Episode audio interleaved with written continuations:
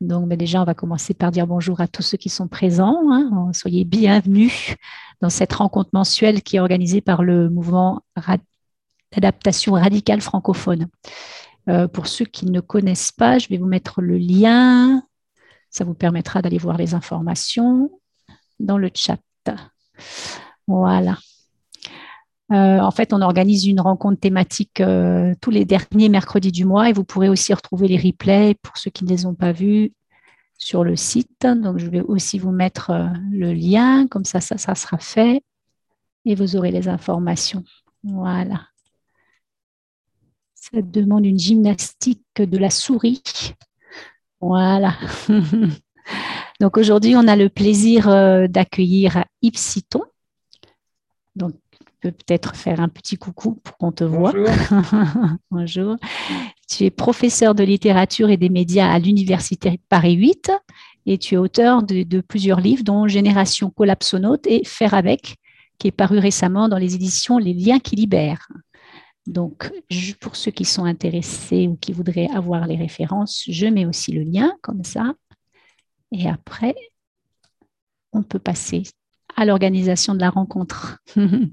Donc en fait, cette rencontre va s'articuler autour d'une question principale qui a donné lieu au titre de cette rencontre, comment faire avec l'effondrement alors, on va d'abord laisser Yves se présenter et puis nous donner aussi une meilleure idée de son approche sur l'évolution des sociétés, sa perspective sur la question qui nous intéresse, comment faire avec l'effondrement. Après cette présentation, elle sera complétée avec un échange avec Julien, Julien qui a coupé sa caméra. Peut-être tu peux euh, juste faire un petit coucou si c'est possible. Voilà. Et après, la rencontre se poursuivra avec Thierry sur la question des quatre R au travers de cet angle, le faire avec l'effondrement ou les effondrements. Voilà. Après, Thierry nous fera un temps d'approfondissement sur les quatre R, justement. Euh, et il y aura aussi un temps autour de la réconciliation, puisque ça semble être le point d'orgue de ton approche, Yves, avec les questions que nous nous posons au, sein du cercle des tisserands dont on fait partie.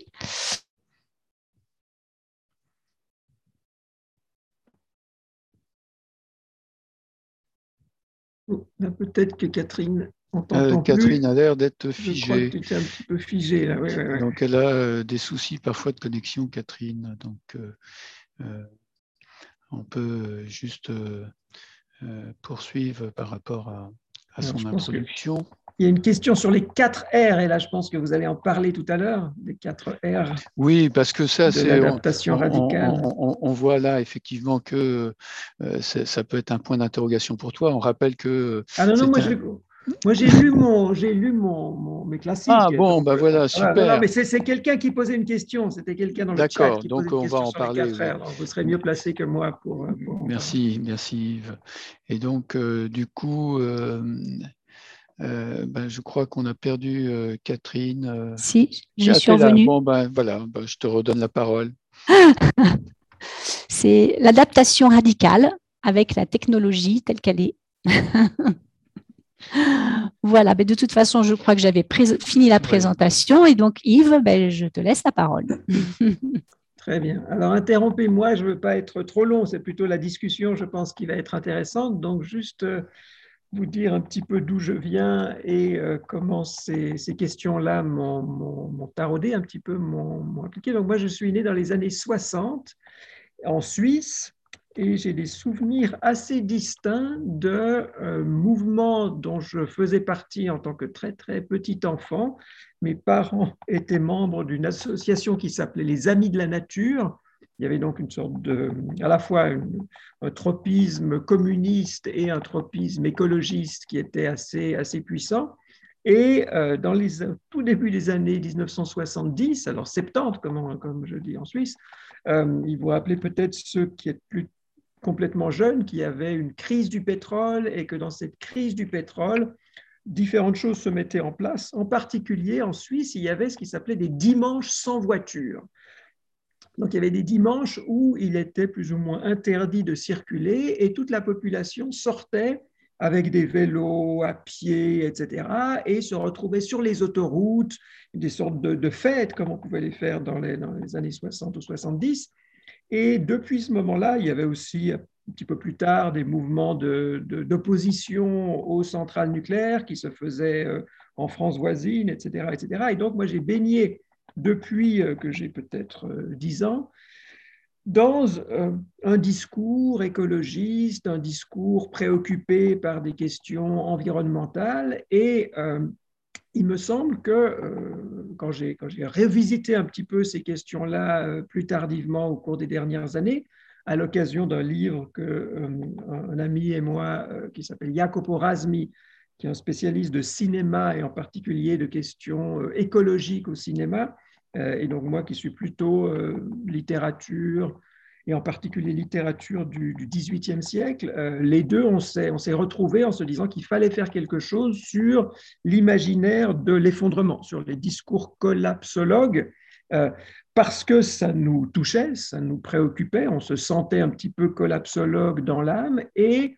euh, parce qu'aussi on avait envie ou besoin de prendre un petit peu de recul euh, face à ces discours qui, justement parce qu'ils nous touchent de très près et très profondément, euh, demandaient un petit peu de recul. Et ce recul, donc moi je suis, j'ai 60 ans plus ou moins, Jacopo a moins de 30 ans, et donc on a appelé ça génération collapsonaute parce qu'il euh, ben, y a au moins deux générations qui sont représentées. Lui, il n'avait pas vécu ces affaires dans les années 70 euh, ou 70, euh, mais lui, il a une, urgence quand même bien plus, bien plus forte à, faire face à, toutes ces questions.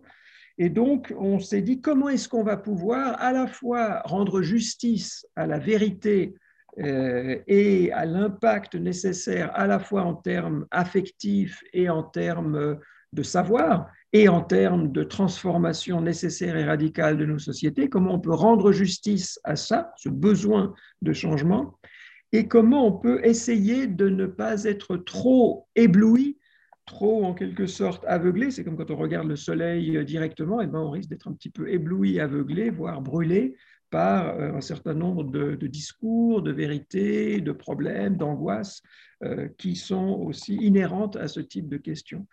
Et ce qu'on a fait donc dans ce livre qui s'appelle Génération collapsonaute, c'est essayer de prendre différentes perspectives. En fait, chaque chapitre est une perspective différente sur ces discours, ces imaginaires, ces, ces, ces angoisses, ces chiffres, ces réalités euh, d'effondrement euh, possibles ou probables, plus ou moins proches.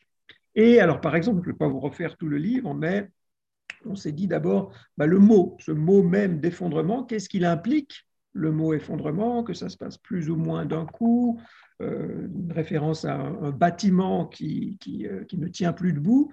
Il y a des choses très, très euh, véridiques, très séduisantes, des métaphores très puissantes, mais on se disait qu'il y avait peut-être d'autres mots comme délitement, comme toute une série d'autres mots qu'on pourrait aussi convoquer et qui euh, envisageraient les mêmes réalités finalement avec des euh, implications un petit peu différentes. De même, on s'est dit, ça c'est un autre chapitre, qu'est-ce qui se passe si on essaye de prendre une distance géographique, géopolitique ou géoculturelle sur l'effondrement et qu'on le regarde du point de vue, par exemple, de penseurs africains? En quoi la notion d'effondrement est blanche, en quoi elle est occidentalo-centrée, euh, en quoi, si on la lit avec des textes écrits peut-être du côté de l'Afrique subsaharienne, euh, elle prend des couleurs un petit peu différentes. Euh, de même, Jacopo, il a très bonne idée de faire tout un chapitre sur le comique. D'habitude, l'effondrement, c'est quelque chose avec quoi on rigole pas trop. Au contraire, ça nous fait des angoisses, ça a souvent tendance un peu à nous, à nous affecter tristement, à nous déprimer. Est-ce qu'on pourrait penser pas tant l'effondrement que la chute, ou plutôt en quoi, demande Jacopo, la chute, les chutes souvent nous font rire. Hein, depuis Charlie Chaplin ou autre, le, burlesque, c'est souvent des gens qui tombent, qui s'encoublent, etc.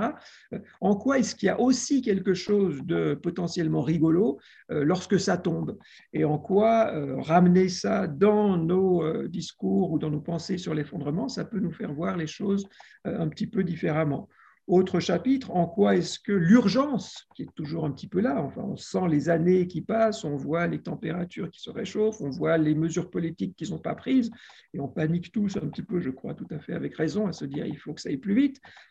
En quoi est-ce que cet urgentisme, ce sens de l'urgence, est un piège en même temps qu'une nécessité? En quoi est-ce que un des problèmes, ça peut aussi être justement de vouloir agir euh, vite? On a besoin d'agir vite, mais peut-être que cette vitesse elle-même est, un piège et qu'il faut peut-être s'en méfier. Voilà. Donc toute une série de, perspectives qui avaient pour but de décadrer euh, le, les discours et les imaginaires communs sur l'effondrement. Euh, voilà, pas, pas, du tout pour être plus malin que tout le monde, mais pour se dire qu'on n'y comprend pas grand-chose que euh, souvent on a tendance à être pris avec des œillères et que, euh, voilà, que si on peut trouver des façons de, repousser un tout petit peu les œillères, on a tous à y gagner. Donc ça, c'était un livre qui s'appelait euh, Génération collapse avec Jacopo Razmi. Après, j'ai fait un autre livre qui s'appelle Faire avec, dont je crois que, certains d'entre vous ont lu et vous voulez poser des questions, donc on en parlera peut-être tout à l'heure. Et puis, juste encore une dernière chose pour me présenter, je travaille beaucoup avec une revue qui s'appelle Multitude, au pluriel, faudrait que je mette ça dans le chat tout à l'heure, je vous mettrai un lien euh, à la revue Multitude, qui paraît tous les trois mois, avec à chaque fois un dossier d'une euh, soixantaine de pages et un autre dossier un petit peu plus bref d'une trente-quarantaine de pages sur des questions un petit peu d'actualité entre politique, philosophie, art, esthétique, sociologie, etc. Et dans cette revue, donc, on a plusieurs fois euh, toucher, des, euh, toucher des, des, sujets qui avaient trait, alors directement ou indirectement, à des questions de climat, à des questions d'énergie, à des questions de mutation sociale radicale. On a fait un dossier sur l'effondrement sur qui s'appelle Est-il trop tard pour l'effondrement? C'est des gens que vous connaissez peut-être, euh, Laurent Salard, Alexandre Monin. Qu'on a reçu ici même cette année. Ah, génial. Laurent Salard ou Alexandre? Alexandre, Alexandre. Alexandre. Et Landivar. Et donc, vous avez parlé de son texte fermé, hérité et fermé. Ça, qui est le, qui est le truc le, oh, voilà, qui est le truc le plus génial. Moi, c'est alors voilà, peut-être que c'est en ligne, peut-être que je pourrais voir le, leur discussion en ligne parce que j'ai une très très grande admiration pour euh, pour ce texte-là, qui me semble vraiment une des choses les plus importantes que moi j'ai lues euh, récemment. Voilà, donc on a fait des choses avec multitude. Là, on va faire un dossier, on est en train de le finir maintenant, on en a fait un sur le décolonial qui vient de sortir, et on va en faire un sur, je crois qu'on appelle ça planétarité en débat.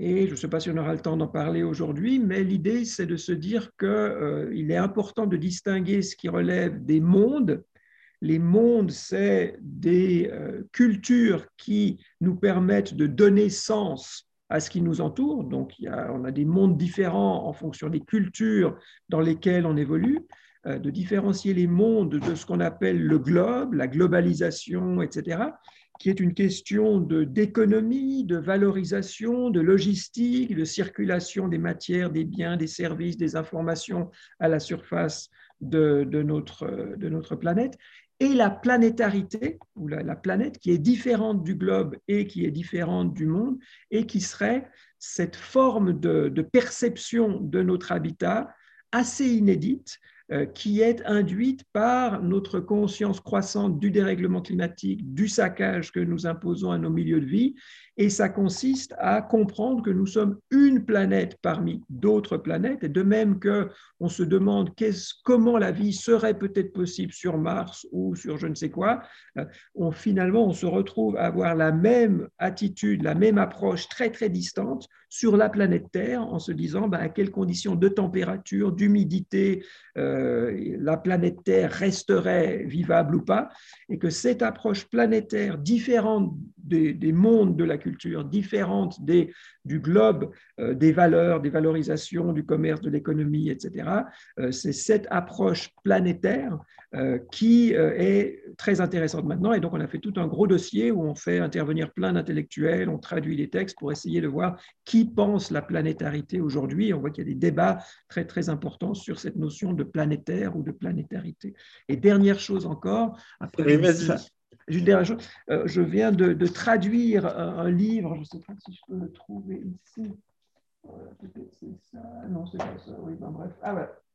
Je cherche ça. C'est un livre de quelqu'un qui s'appelle Benjamin Bratton, qui est un théoricien d'Internet, qui a fait un livre qui s'appelle The Stack, qui est très intéressant pour essayer de repenser Internet et le web de façon différente. Et là, on a traduit un livre qui s'appelait Terraforming, en anglais, la terraformation, qui est justement, c'est une, une de ces voies qui essaye de penser la planétarité et qui essaye de penser terraformation non pas comment euh, rendre vivable pour les humains euh, la planète Vénus, mais comment l'humanité, depuis des siècles, a terraformé la Terre. Hein, ce que nous voyons tout autour de nous, euh, enfin, la nature pure, c'est de plus en plus rare ou de plus en plus fuyant. la plupart des choses que nous voyons ont été terraformées par les humains. Cette terraformation sous l'aiguillon, si on veut, du capitalisme au cours des dernières décennies et des derniers siècles est, euh, est tout à fait calamiteuse. elle, rend justement la planète Terre euh, aussi inhabitable que, Mars ou Vénus. Euh, et quelles autres formes de terraformation sont nécessaires maintenant? Et donc, Bratton a tout un plan. Hein, il croit beaucoup à la planification, au plan, au design. Et donc, il, pose une sorte de programme. C'est un petit livre, ça fait 100, 100, pages, mais il pose un programme de terraformation alternative. Alors, c'est un programme qui, moi, me, me gêne beaucoup. C'est moi qui l'ai traduit avec un ami. Donc, à la fois, j'ai ce texte à cœur et à la fois, il me, fait, il me fait souvent mal ou il dit souvent des choses avec lesquelles je ne suis pas d'accord. En particulier, il a une attitude sur le nucléaire qui me semble très, à la fois très problématique et en même temps, par ses problèmes même, euh, est, est, intéressante.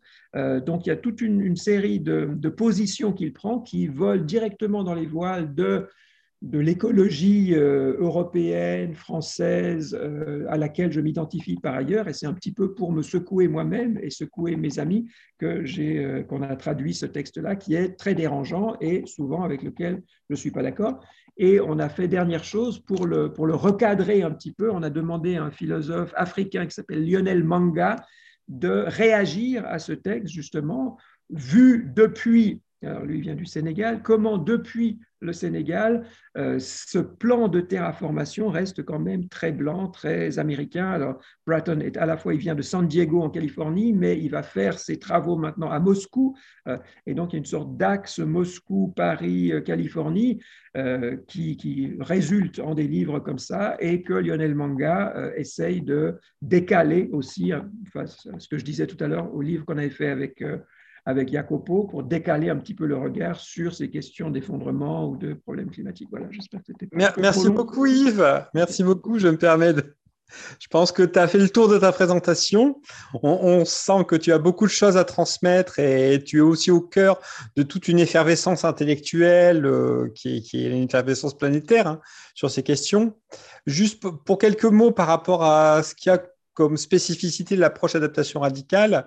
Euh, nous, on est l'émanation aussi d'une logique planétaire, puisqu'on vient de, de, Deep Adaptation, qui est un mouvement euh, qui, en fait, qui est, venu de la manière dont le changement climatique est essentiellement a bouleversé les logiques de développement durable, puisqu'on a des logiques de développement durable qui sont une planification, enfin, en théorie, qui était une planification planétaire pour, pour garder la soutenabilité de la, situation et qui a euh, un scepticisme croissant dans les milieux du développement durable sur la pertinence même du développement durable face au, changement climatique, en tout cas, qui, impose donc un, un scepticisme et qui, qui euh, en tout cas, ou un optimisme noir aussi, c'est une formule qui, qui court pour dire c'est pas du voilà c'est pas du pessimisme c'est de l'optimisme mais, voilà dark.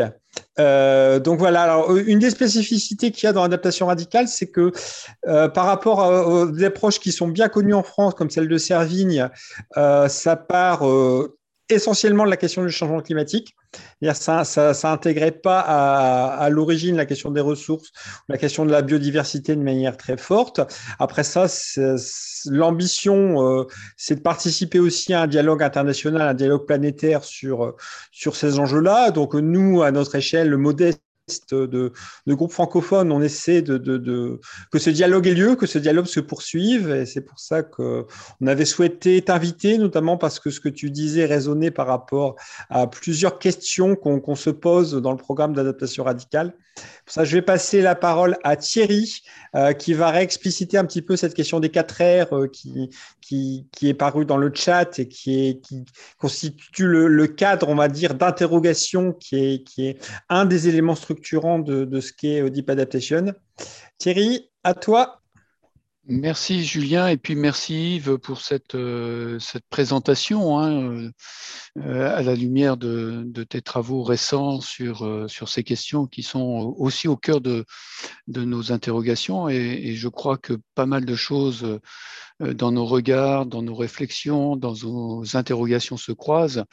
Euh, pour ma part, je, crois beaucoup au poids des mots et je crois que tu seras d'accord avec cette idée que bah, qui véhicule une histoire, euh, un imaginaire, mais je crois que là, nous y reviendrons surtout à la fin avec Julien. Et euh, Julien a parlé effectivement du fait que adaptation radicale, c'était une émanation de deep adaptation, mais on voit déjà que dans la traduction, il y a des choses qui se sont passées euh, que le profond est, devenu radical. Tout ça, ça s'inscrit euh, sans doute dans un contexte particulier qui est celui de, des idéaux euh, ou des idéologies françaises. Et je crois qu'à travers ce terme adaptation radicale, il y, a, aussi toute une résonance à la fois de la politique passée et, présente. Alors d'abord, quand on entend le mot radical, déjà ça évoque euh, le, radicalisme. Pour euh, les références anciennes, bah, c'est un mouvement et, même un parti politique hein, qui, à son origine, s'est situé à l'extrême gauche et qui a bougé progressivement pour migrer du côté plus peut-être de la droite. Aujourd'hui, ça résonne plutôt avec terrorisme, djihadisme, extrémisme religieux. Donc c'est vrai que le mot radical, parfois, euh, on, est amené euh, à, l'expliciter, à, essayer de le comprendre d'une autre manière. Euh, il y a aussi le mot adaptation. Adaptation, effectivement, quand on replonge dans l'histoire euh, du 19e, eh ben, ça résonne avec euh, euh, toutes les doctrines de l'évolutionnisme et les polémiques autour du terme. plus près de nous, ben, il y a Barbara Stiegler qui nous a bien montré les résonances de ce terme-là avec néolibéralisme. Donc, adaptation mérite aussi d'être explicitée. Donc, c'est vrai que adaptation radicale, c'est pas forcément clair spontanément pour tout le monde.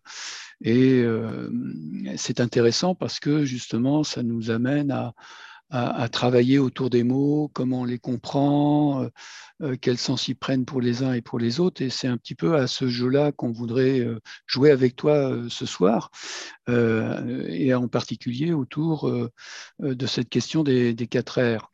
donc, autrement dit, pour dire un peu le mouvement de l'adaptation radicale, on n'en finit pas de trouver des mots qui résonnent. R, R, R, et ça résonne.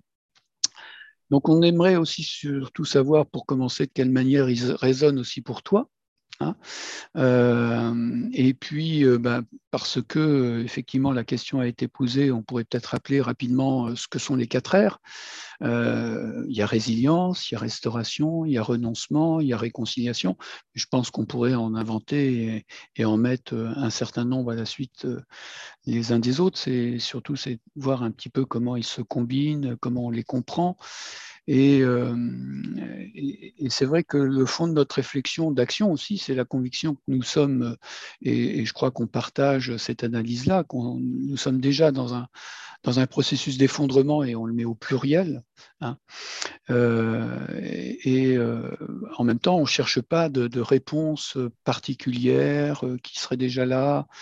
Euh, pour essayer de faire face. Et donc, euh, on est vraiment dans cette idée de, faire avec, mais euh, du coup, ça nous pose plein de, plein de questions.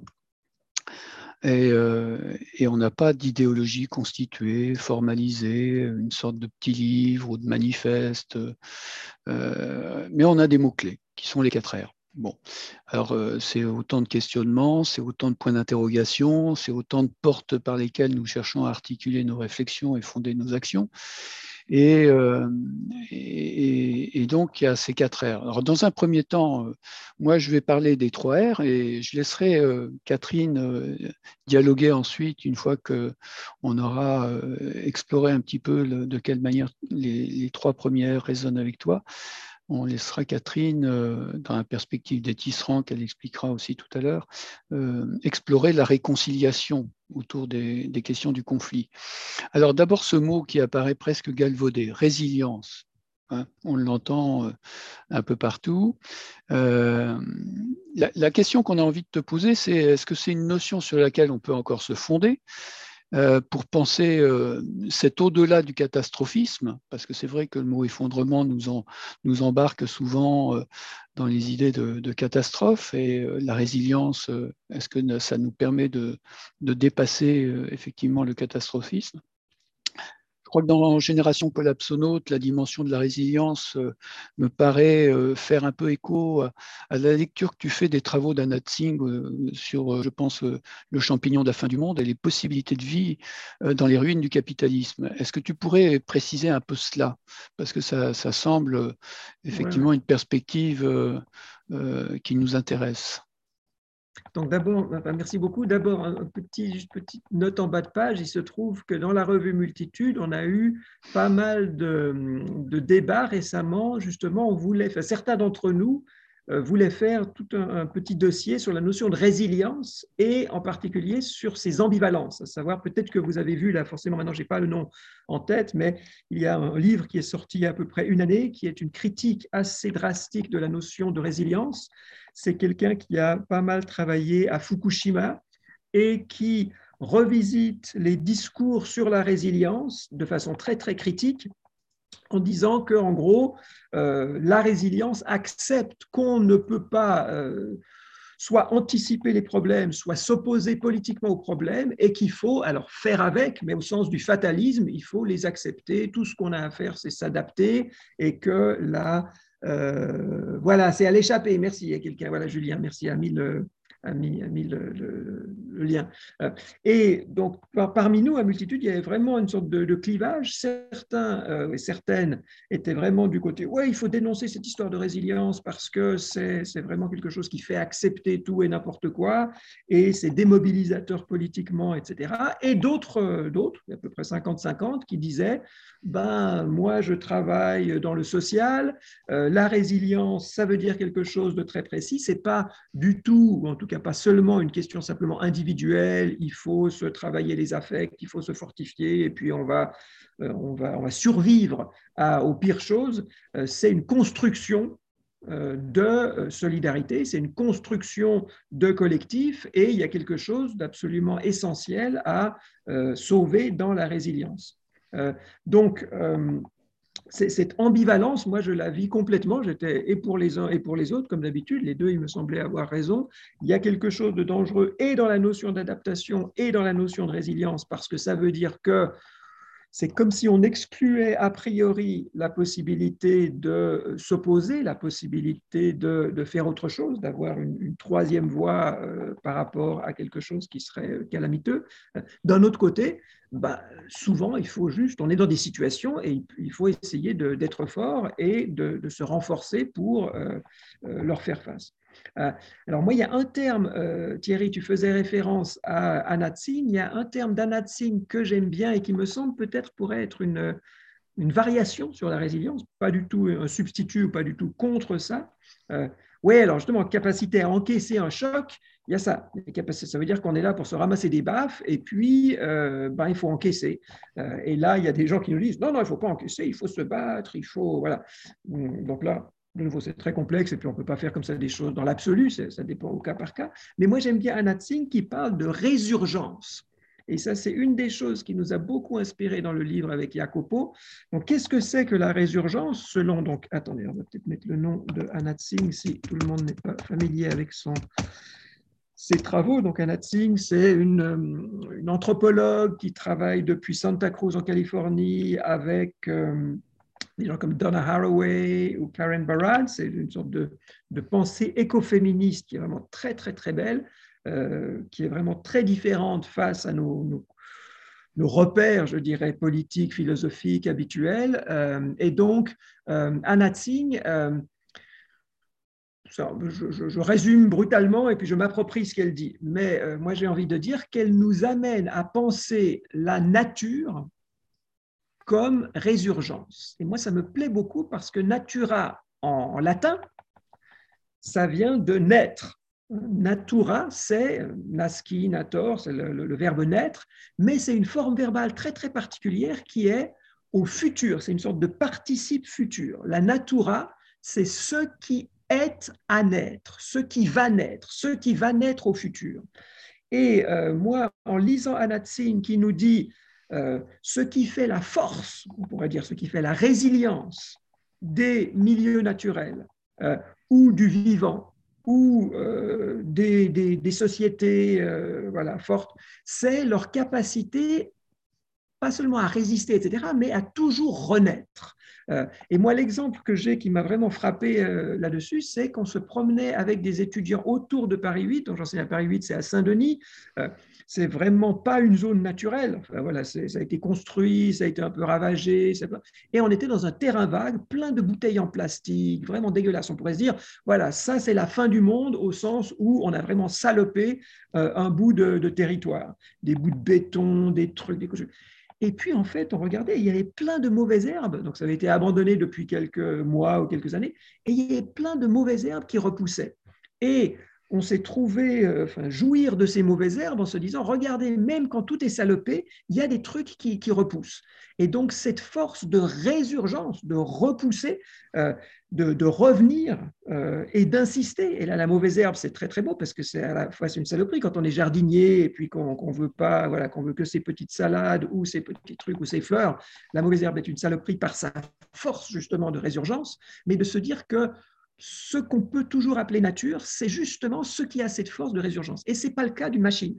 Si vous prenez un ordinateur, l'ordinateur, une fois qu'il est rouillé, une fois qu'on lui a tapé dessus, bah, il ne va pas revenir. Il va se défaire, il va se décomposer, il va faire tout ce que vous voulez, mais il ne va pas avoir cette puissance de résurgence. Donc le vivant naturel, je ne sais pas, ça serait justement ce qui est toujours un être parce que ça... Et donc moi, en fait, la notion de résilience, et là c'est ambivalence, et on peut très bien soit se l'approprier, soit se la critiquer, dans les deux cas on peut avoir raison, la notion de résurgence, elle me semble peut-être plus, plus enfin, pour moi plus facile de, m'identifier à elle.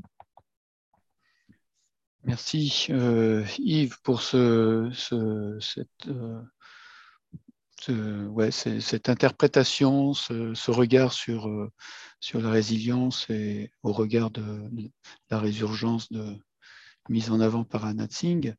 Euh, ça, c'était le premier terme. Euh, donc, le, deuxième euh, R qu'on peut peut-être essayer de prendre pour regarder un petit peu comment il résonne pour toi, c'est le mot renoncement, le R de renoncement. Mm-hmm. Et, là, le mot est souvent interprété comme une forme de, sacrifice, de résignation, voire de deuil. Hein. c'est comme si nous n'avions plus que nos yeux pour pleurer, et, sans doute, c'est sans doute le mot qui résonne le plus avec le catastrophisme. Hein, c'est-à-dire que voilà, tout s'écroule, c'est la catastrophe, et euh, il faut bien renoncer, se résigner. Quoi. Euh, et il y a cette idée donc que tout s'effondre, que le monde s'effondre, en, même temps nos espérances. Et, euh, et, à lire euh, Génération collapsonaute, euh, il y avait un peu le sentiment que c'est cette dimension de la, désespérance qui était euh, au cœur de la tonalité critique de, de Génération collapsonaute. Parce qu'il y a effectivement une critique de, cet effondrisme. Et donc, du coup, renoncement, comment toi tu le perçois, tu le comprends euh, et euh, c'est intéressant d'accumuler tous ces, tous ces regards qui peuvent, ou ces sensibilités qui peuvent être différentes autour d'un même terme. Quoi. Et donc ce, terme-là aussi, moi j'aime bien visiter l'ambivalence des mots. Il me semble que les ambivalences, ça caractérise beaucoup de, de, nos, de nos situations, de nos états aujourd'hui. Donc ambivalence, deux valeurs, hein, deux valeurs apparemment contradictoires sur la même chose, dans la même situation. Donc, pour plein de gens, en particulier les, militants de, la politique, le renoncement, c'est la défaite. C'est même une défaite a priori. C'est comme si on, avait une, était défait avant même de se battre. Donc, il faut jamais se battre. Hein. No passaran, euh, la victoire jusqu'à la victoire, la victoire ou la mort, etc. Il y a tout un, vocabulaire qui a quand même profondément marqué euh, la politique, la politique communiste, la politique de gauche, la politique euh, un petit peu radicale, justement, on parlait de radicalisme tout à l'heure. Et là, renoncement, ça a l'air de, justement d'être une défaite a priori. Ah, on, abdique, on abandonne, on renonce, etc. Donc il y a ceci qui peut être douloureux et qui peut être effectivement un constat de, défaite. Enfin, je ne sais pas euh, comment vous, vous, vivez ces choses, mais il me semble que par rapport à ce que je disais tout à l'heure, dans les années 70-70, on sait tous qu'il y avait quelque chose comme le rapport de Rome, qu'il y avait à la Maison Blanche même des euh, projets de euh, confrontation aux problèmes climatiques et qu'il n'aurait pas fallu grand-chose pour que euh, des mesures qui aujourd'hui devraient être prises ne sont toujours pas prises et vont être prises, mal prises dans l'urgence, auraient pu être prises il y a 50 ans et que le monde aurait pu être complètement différent. Donc oui, c'est une défaite. Oui, ma génération et la génération antérieure est responsable collectivement, même si pas tout le monde et euh, pas tout le monde sur la planète, pas tout le monde en fonction de ses, lieux de pouvoir, etc. Mais de fait, euh, on est dans une situation de, défaite. D'accord. Maintenant, qu'est-ce qu'on fait avec le renoncement à ceci? Voilà, je viens de lire un petit auteur du XVIIIe siècle que j'aime beaucoup, qui s'appelle Charles Tiphaine de la Roche, et qui met en scène différents sages qui se, qui se promènent. C'est une sorte de discours sur le bonheur, qu'est-ce que le bonheur, etc. Et il met en scène Socrate, qui se promène dans une rue de Paris où il voit déjà plein de, choses qu'on appellera des magasins, des choses dans, la foire, plein de choses à acheter. Et euh, quelqu'un qui dit à Socrate, ah, regarde, toutes ces choses euh, que, tu que tu désires, hein, toutes ces choses que tu désires, qui sont effectivement désirables, toutes ces choses que tu n'as pas, et Socrate qui répond, toutes ces choses dont je n'ai pas besoin. Euh, et là, il me semble que le, renoncement, la, question du renoncement, c'est justement ça. Oui, il y a plein de choses qui seraient désirables si on pouvait, qui sont désirables du moment qu'on les a, mais qui ne font pas véritablement l'objet d'un besoin. Euh, et il peut y avoir des situations historiques, alors qui peuvent être des situations historiques qu'on peut prendre de défaite si la victoire, ça veut dire d'avoir plein de choses et d'avoir une surabondance et de faire n'importe quoi. Euh, donc oui, d'un certain point de vue, se serrer la ceinture quand on est, quand on a l'habitude de manger beaucoup et de manger plein de choses très très délicates qui viennent des, quatre coins de la planète, et eh ben c'est un petit peu un renoncement. Et en même temps, est-ce qu'on a vraiment besoin de ceci et euh, quelles sont les conséquences de ne pas renoncer? Euh, ça fait que les, les, besoins les plus basiques risquent de ne pas être satisfaits. Donc là, il me semble que cette notion de renoncement, euh, elle est profondément ambivalente, mais qu'un défi euh, quand même énorme, c'est de repenser ce que c'est qu'être humain pour nous, parce que là, je crois que c'est vraiment assez localisé quand même dans l'histoire et dans l'espace. Ce pas tous les humains euh, dans toute l'histoire humaine qui ont eu besoin de traverser la planète pour avoir des vacances, qui ont eu besoin euh, d'avoir tout le, tout le type de gadgets qu'on a autour de nous. Donc, il y a toute une série de choses qui, qui ont été historiquement produites et qui ont été historiquement produites pour des raisons qui sont inhérentes au capitalisme. Hein. Le consumérisme est inhérent au capitalisme parce que c'est une façon de faire fonctionner cette dynamique. Je crois que le, capitalisme est un, phénomène euh, collectif euh, d'embrigadement, d'envoûtement réciproque. Et on s'est, on s'est fait prendre et on a pris les autres et on a parfois eu un intérêt, parfois on en a été victime euh, de cette espèce d'envoûtement collectif qui s'appelle le capitalisme ou le consumérisme et qu'on se rend compte maintenant que c'est, c'est trop, c'est trop dévastateur et qu'on perd beaucoup plus qu'on ne peut espérer gagner. Et donc, ce qui a l'air d'être un renoncement du point de vue de, des êtres humains tels qu'ils ont été produits par ces idéologies, ces imaginaires capitalistes, c'est effectivement un renoncement, ne pas pouvoir prendre l'avion pour aller passer un week-end dans une île. Euh, d'un autre point de vue, c'est absolument pas une abdication ou une défaite. Au contraire, ça permet de faire plein d'autres choses euh, ici. Donc là, je crois que pour moi, ce, deuxième R, il est absolument central parce que euh, c'est un phénomène culturel sur lequel nous pouvons agir nous ne pouvons pas agir sur le fait que le soleil euh, amène de la chaleur sur la Terre ou que euh, du, gaz carbonique le, trappe. Euh, en revanche, nous pouvons agir sur nos imaginaires, sur ce qui stimule nos désirs ou au contraire sur les distances que nous pouvons prendre avec les désirs qui sont induits en nous par les images qui circulent à travers nos médias. Euh, et là, on a une capacité, je crois, de, justement de, résurgence différente. On peut devenir d'autres êtres humains euh, lorsqu'on gagne une conscience plus, acérée de, de ce renoncement. Merci, merci Yves.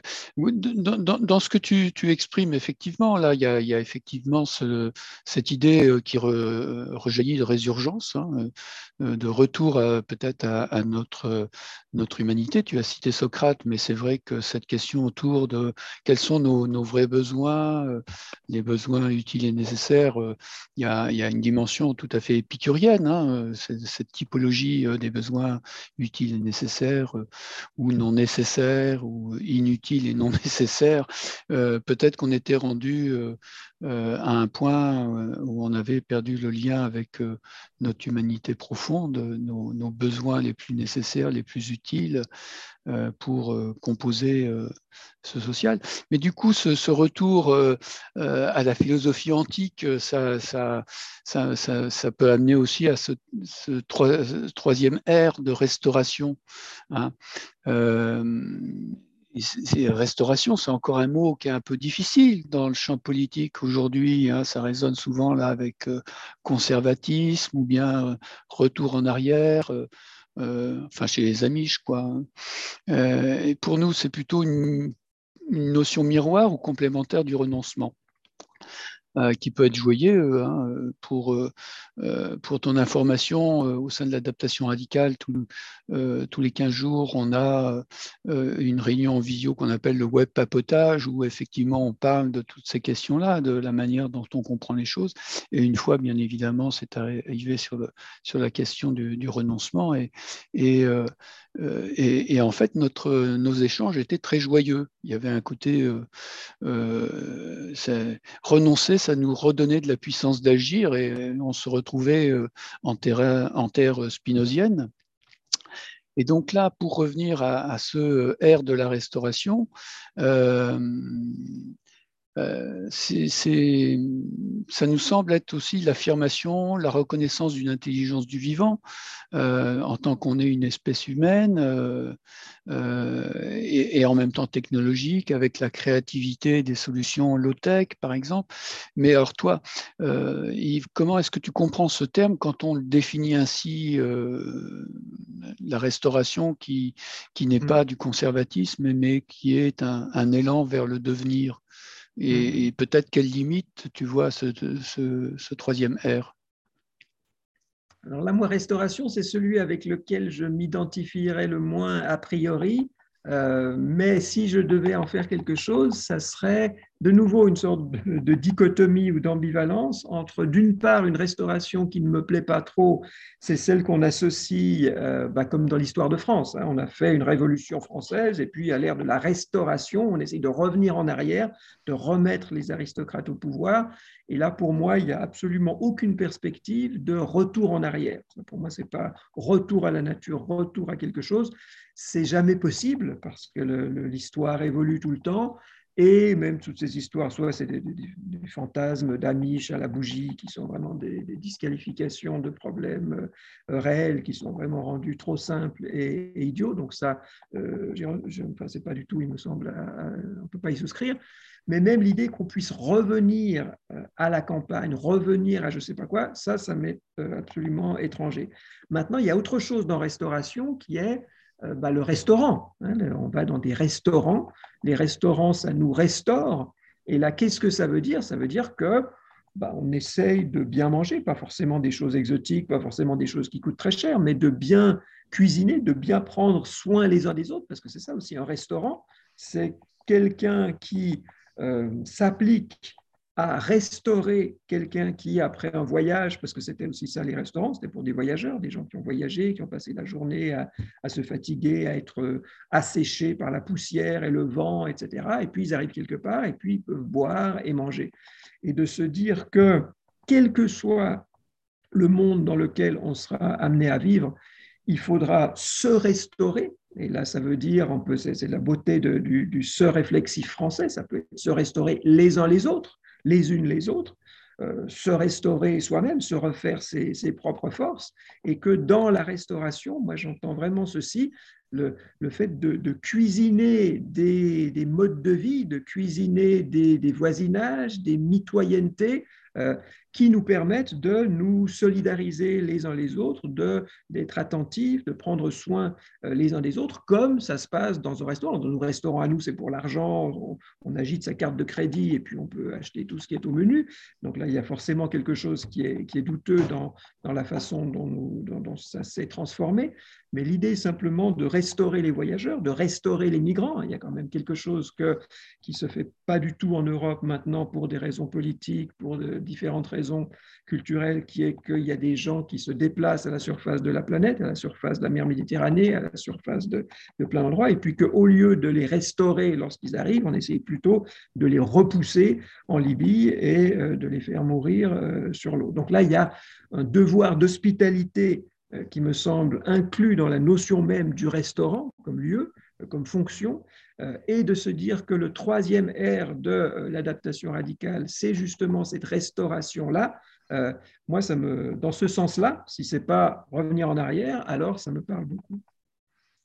Ok, alors c'est vrai que le, terme restauration, la définition qu'on en donne, s'exprime sous forme de question hein, dans, euh, dans les termes de, de James Bendel, restauration, c'est que pourrions-nous ramener pour nous aider à traverser cette période difficile? Donc, c'est effectivement euh, des ressources qu'on va aller chercher, euh, des choses qui ont pu exister, qui ont toujours une validité, mais qui sont peut-être un, un, petit peu mises sous le boisseau, qu'on ne veut pas regarder, mais qui ont toujours une certaine valeur. Hein. Ce n'est pas forcément un retour en arrière, c'est simplement une résurgence peut-être Hein, encore une fois. Et, mais j'ai trouvé intéressant le, regard que tu posais et euh, de, rappeler ce deuxième euh, sens du, du mot restauration qui nous renvoyait euh, finalement bah, au restaurant, mais euh, derrière, il y avait cette idée un peu de reliance, c'est-à-dire qu'est-ce qui nous relie les uns aux autres, euh, une sorte de, convivialité, de, coexistence. Hein, c'est un terme, je crois, sur lequel tu, pourras revenir aussi. Mais du coup, je vais pouvoir laisser la parole avec, à, Catherine, hein, parce que du coup, le, terme restaurant, restauration, et avec cette idée de, reliance, ça nous ramène un peu euh, au quatrième R qui est celui de la, de la réconciliation et, c'est un R qui résonne très très fort dans, dans l'équipe euh, des, des, tisserands, mais je laisse Catherine euh, enchaîner pour voir comment tout ça résonne chez toi avec la conflictualité. Mais je laisse Catherine. Mm-hmm. Catherine mm-hmm. Merci Thierry. Merci pour toutes ces, tous ces éclaircissements et ces points de vue que tu nous offres, Yves. Et effectivement, ça fait vraiment le lien, cette notion de restauration bah, du lien, ce que j'entends avec celui de la réconciliation. Voilà, avec quoi on l'a posé au sein d'adaptation radicale, avec quoi et avec qui allons-nous faire la paix en nous éveillant à notre mortalité mutuelle? Et donc, euh, on travaille spécifiquement, enfin, travaille, on réfléchit avec euh, ça au sein du cercle des tisserands, qui a pour intention au sein de l'adaptation radicale de répondre euh, au troisième principe en fait de notre raison d'être, qui est d'agir, expérimenter et apprendre ensemble pour soutenir l'adaptation en tissant des liens avec les autres initiatives pour construire un futur désirable et pérenne. Voilà, donc euh, toucher, tisser des liens, ça nous fait évidemment toucher à la notion de conflictualité et donc, c'est une des premières questions qu'on avait envie de te poser, c'est que penses-tu de la conflictualité dans notre société et comment se manifeste-t-elle? Alors, moi, comme je le disais tout à l'heure, je viens d'une tradition un petit peu communiste ou marxiste euh, qui a quelque chose de radical dans la façon dont elle dépeint et pense la société qui est de mettre la conflictualité à la base, la lutte de classe, la, lutte d'intérêt entre des possesseurs de capital et des travailleurs, est un petit peu fondamentale dans toute une tradition politique euh, euh, dans laquelle j'ai grandi et à laquelle je n'ai pas complètement envie de, renoncer.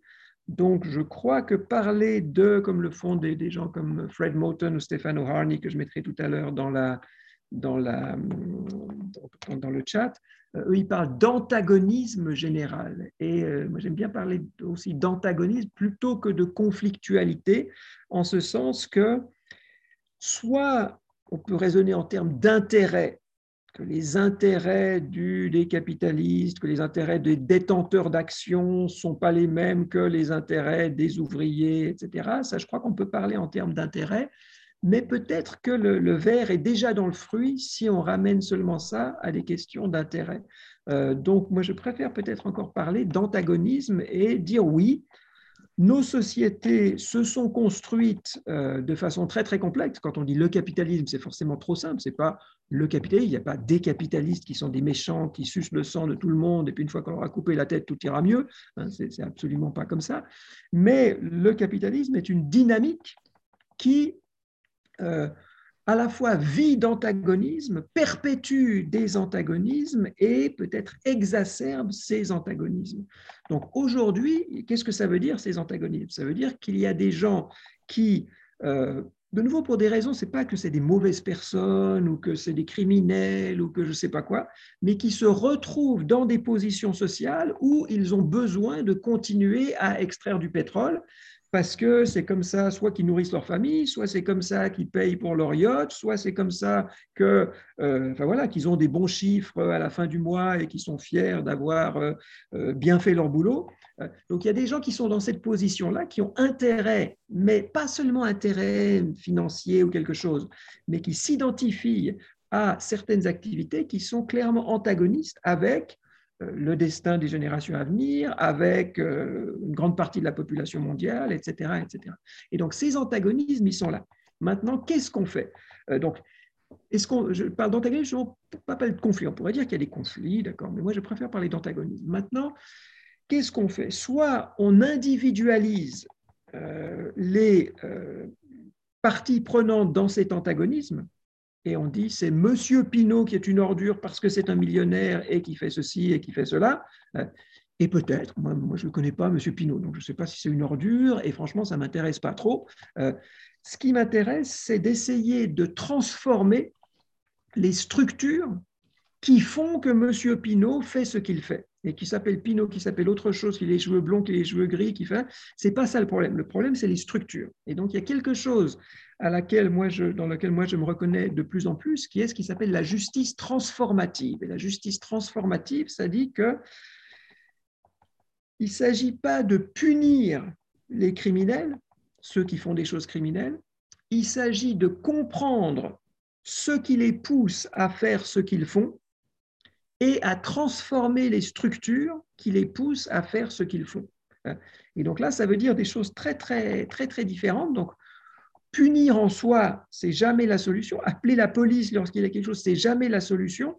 C'est comment faire pour que nous, euh, et là c'est toujours des affaires de, communauté. Alors les communautés, c'est beaucoup plus facile quand c'est une communauté toute petite que lorsque c'est la planète, parce que là forcément c'est très très difficile de pouvoir euh, mobiliser euh, avec des valeurs proches des gens qui sont en Chine ou des gens qui sont en Amérique du Sud. donc, mais partir du principe que c'est les structures auxquelles il faut s'attaquer et que les personnes ne sont que des résultantes de ces structures. Donc là, déjà, ça enlève toute une, je dirais, ça décapite toute une partie de la conflictualité où on a des ennemis, en ce sens que l'ennemi, c'est justement celui que j'identifie à un crime, que j'identifie comme étant la cause individuelle de quelque chose qui est nuisible. Euh, donc, euh, déjà, si on arrivait à faire ceci, euh, à mon avis, ça serait déjà un petit, un petit, un petit progrès. Je ne sais pas si je continue comme ça ou si Catherine, tu veux, tu veux faire ça plutôt sous forme de dialogue ou ton micro est pas branché. Oui, je vois. Oui, je, enfin, je vois faire de, trop longs tunnels. Non, mais c'est, ça, enfin, ça, vient, ça vient répondre en fait à ce que tu es en train de proposer et à la, question qui était après, c'était est-il possible de se réconcilier avec ceux qui nous imposent le système consumériste productiviste Voilà, et, comment, comment cesser de se battre Voilà, ça, ça, vient rencontrer ça, donc tu peux peut-être euh, aller un peu plus loin avec D'accord, d'accord. Donc là, il me semble qu'il y a euh, donc une importance, je vais essayer de résumer ça, j'ai été trop, trop bavard, donc une importance à identifier des antagonismes sans pourtant forcément dénoncer des ennemis. Il me semble qu'on peut faire et l'un et l'autre. Mais identifier des antagonismes, c'est absolument essentiel. Donc, euh, bah oui, quand les gouvernements font des, plans de relance euh, qui en soi sont bien parce que ça évite que les gens soient au chômage, etc., mais que ces plans de relance vont pour favoriser la production de voitures, etc., ou du trafic aérien, etc., eh ben, les gens qui proposent ces mesures, parce qu'ils veulent se faire réélire, parce que je ne sais quoi, parce qu'ils y croient, c'est pas, voilà, euh, on peut les considérer comme des ennemis ou on peut dire que là, il y a un antagonisme sur lequel il faut agir et il faut se rassembler contre ceci. Donc ça, c'est la première chose. Oui, il y a des antagonismes. Il ne s'agit pas simplement de se réconcilier parce que tout le monde il est gentil et que tout ira bien.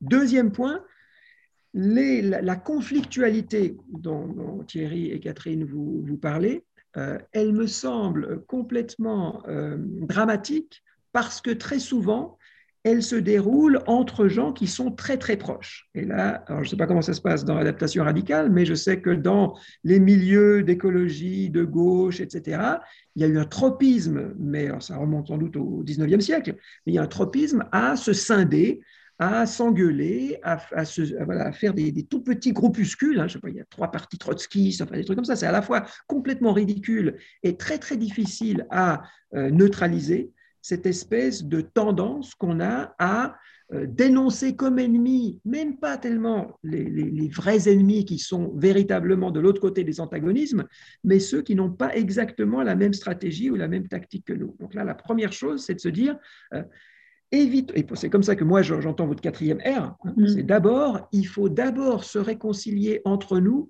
ou plutôt euh, neutraliser les et là, il y a deux types de choses. Il me semble qu'il peut y avoir des, analyses différentes de la situation, qui fait que certains sont plus radicaux que d'autres, vu qu'on parle d'adaptation radicale. La radicalité, c'est toujours une sorte d'échelle. On est toujours plus radical ou toujours moins radical que quelqu'un d'autre. Donc, apprendre à, neutraliser ces, oppositions d'analyse qui euh, engendrent des, analyses divergentes sur la bonne radicalité à défendre, première chose.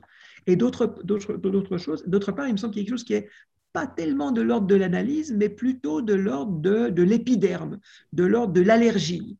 Il y a certaines façons de parler, il y a certains usages de vocabulaire, il y a certaines attitudes que, les, que nous, humains, pouvons avoir les uns avec les autres, euh, qui simplement nous, dégoûtent ou nous, ou nous hérissent et là, ce n'est même pas une question d'analyse, je suis pas d'accord avec la façon dont tu penses la géopolitique, c'est juste, ah, ça, ça pue de faire des trucs comme ça.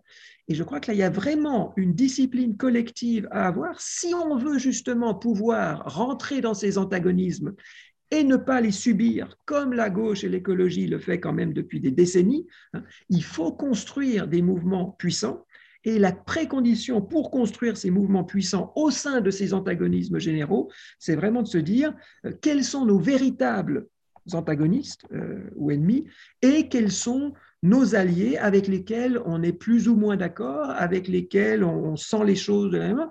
Des fois, il faut se boucher un petit peu le nez, mais euh, c'est une nécessité pour pouvoir gagner sur les antagonismes. Et là, l'analyse que j'en fais, c'est que vraiment, au cours du XXe siècle, il y a eu un côté misérable et pathétique de tout ce qui est à gauche et euh, du côté de l'écologie pour euh, justement se scinder et donc s'affaiblir et donc se rendre impuissant dans les grands antagonismes par des scissions internes. Et là, il ne suffit pas de le dire comme ça. Il y a toute une série de, disciplines à avoir, de mécanismes à mettre en jeu pour justement ne pas succomber à cette sissiparité euh, inhérente apparemment au mouvement progressiste.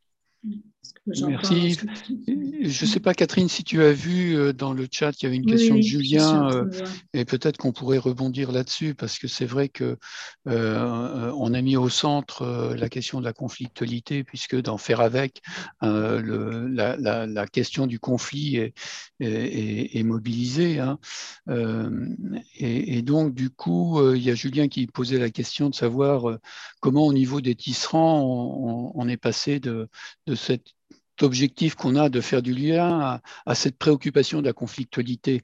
Euh, je pense que Yves, tu, montres bien qu'il euh, y a une, une forme d'intensification ou d'émiettement ou de multiplication des, zones de conflit. Et tu le disais à l'instant, euh, il y a une dimension un peu épidermique dans, dans tout ça.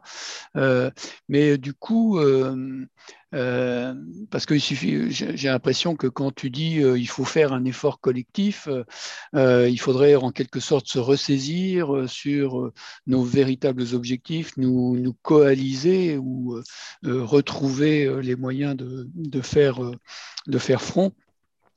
En même temps, est-ce que c'est pas prêcher un peu dans le désert?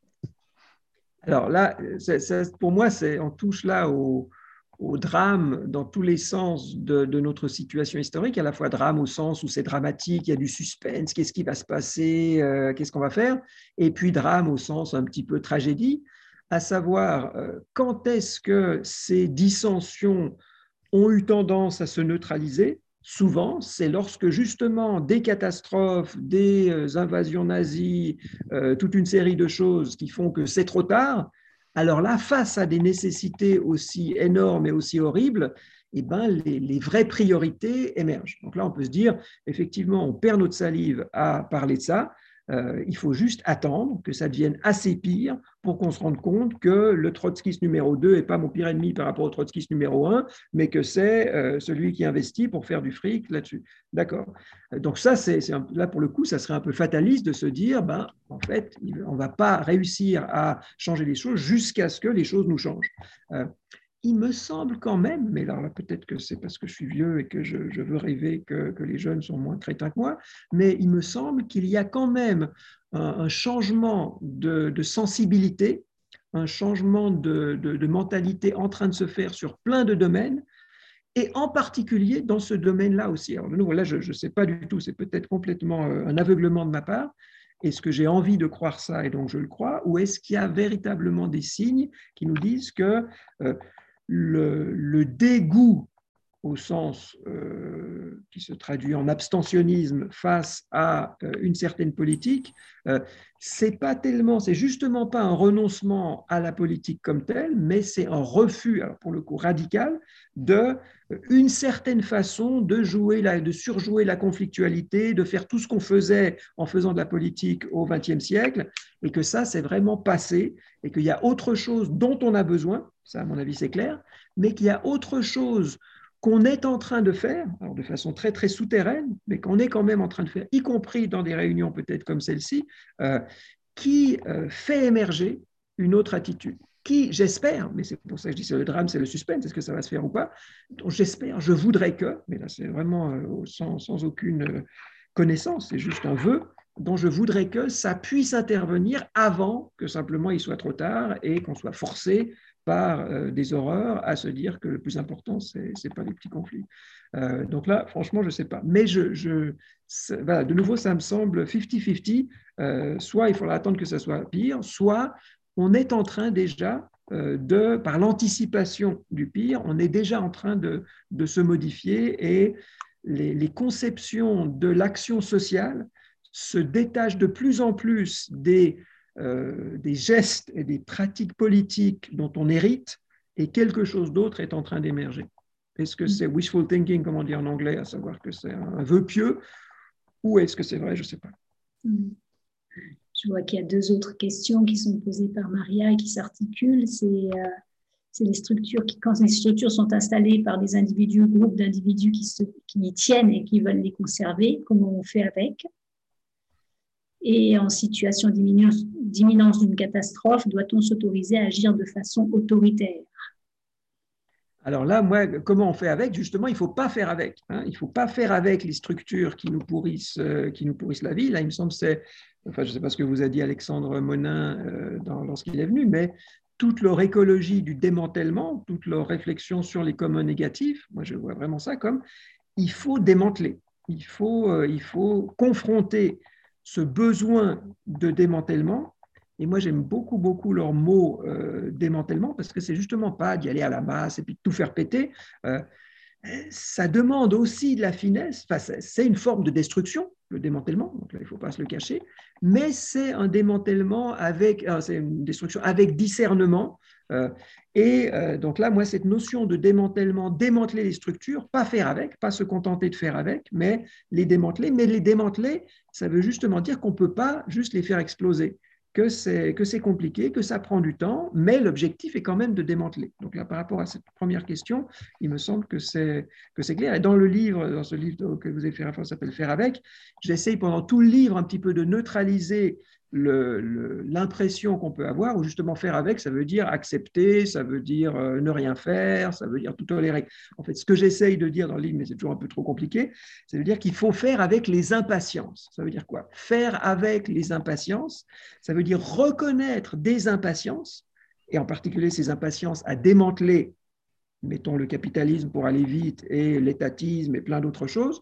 Donc démanteler euh, c'est l'impatience face, hein, et impatience, étymologiquement, ça veut dire ne pas subir, hein, ne pas accepter, ne pas être patient, ne pas accepter, ne pas subir passivement euh, ce qui nous arrive. Donc il y a cette impatience-là qu'on voit justement dans des jeunes, qu'on voit dans des mouvements antiracistes, qu'on voit dans des mouvements féministes, hein, toutes les affaires de MeToo, Black Lives Matter, etc. etc.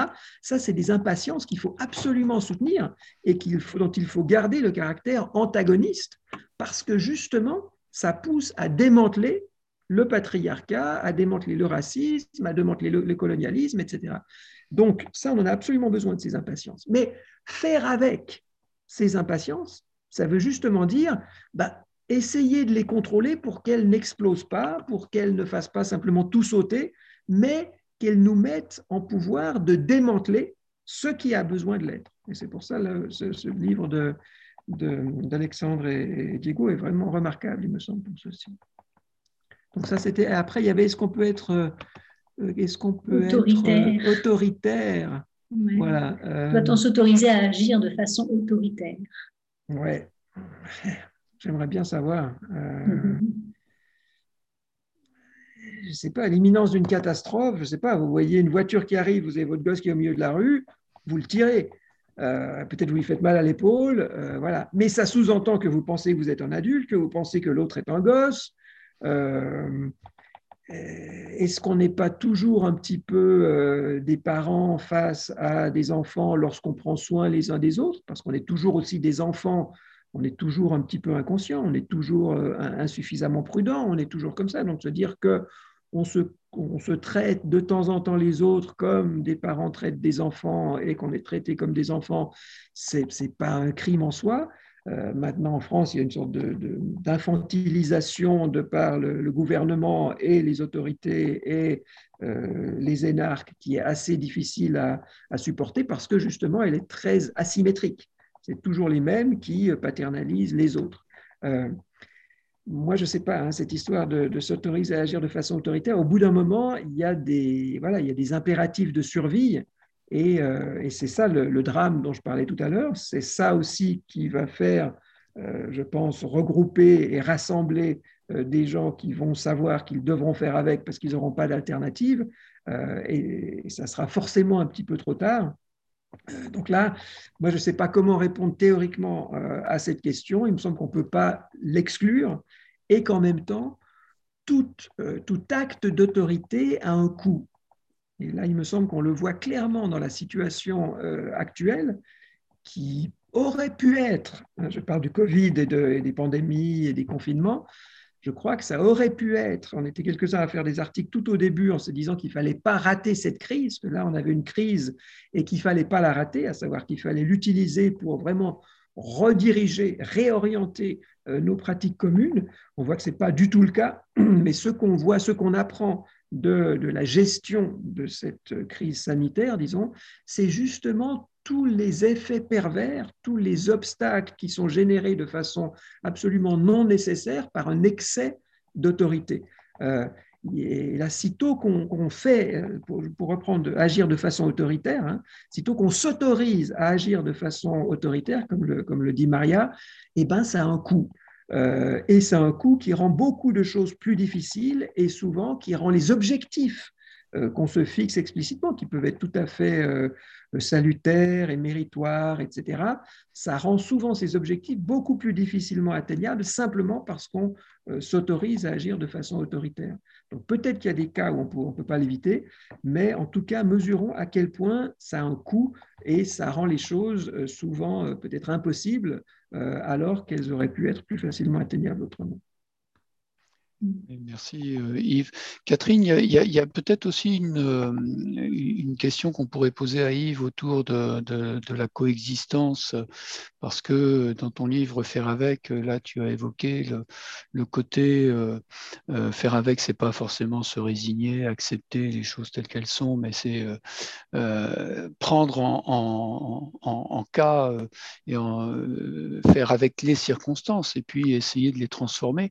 Mais je, je crois dans, le livre, tu évoques aussi euh, un autre sens de faire avec, qui est euh, prendre conscience en fait de, notre interdépendance, du fait qu'on est euh, tous dans un écosystème, ou même si quelque part, et, tu t'appuies un peu sur les travaux de Baptiste Morisot, sur la diplomatie, quoi. Comment on va opérer du lien avec euh, celui euh, qui, euh,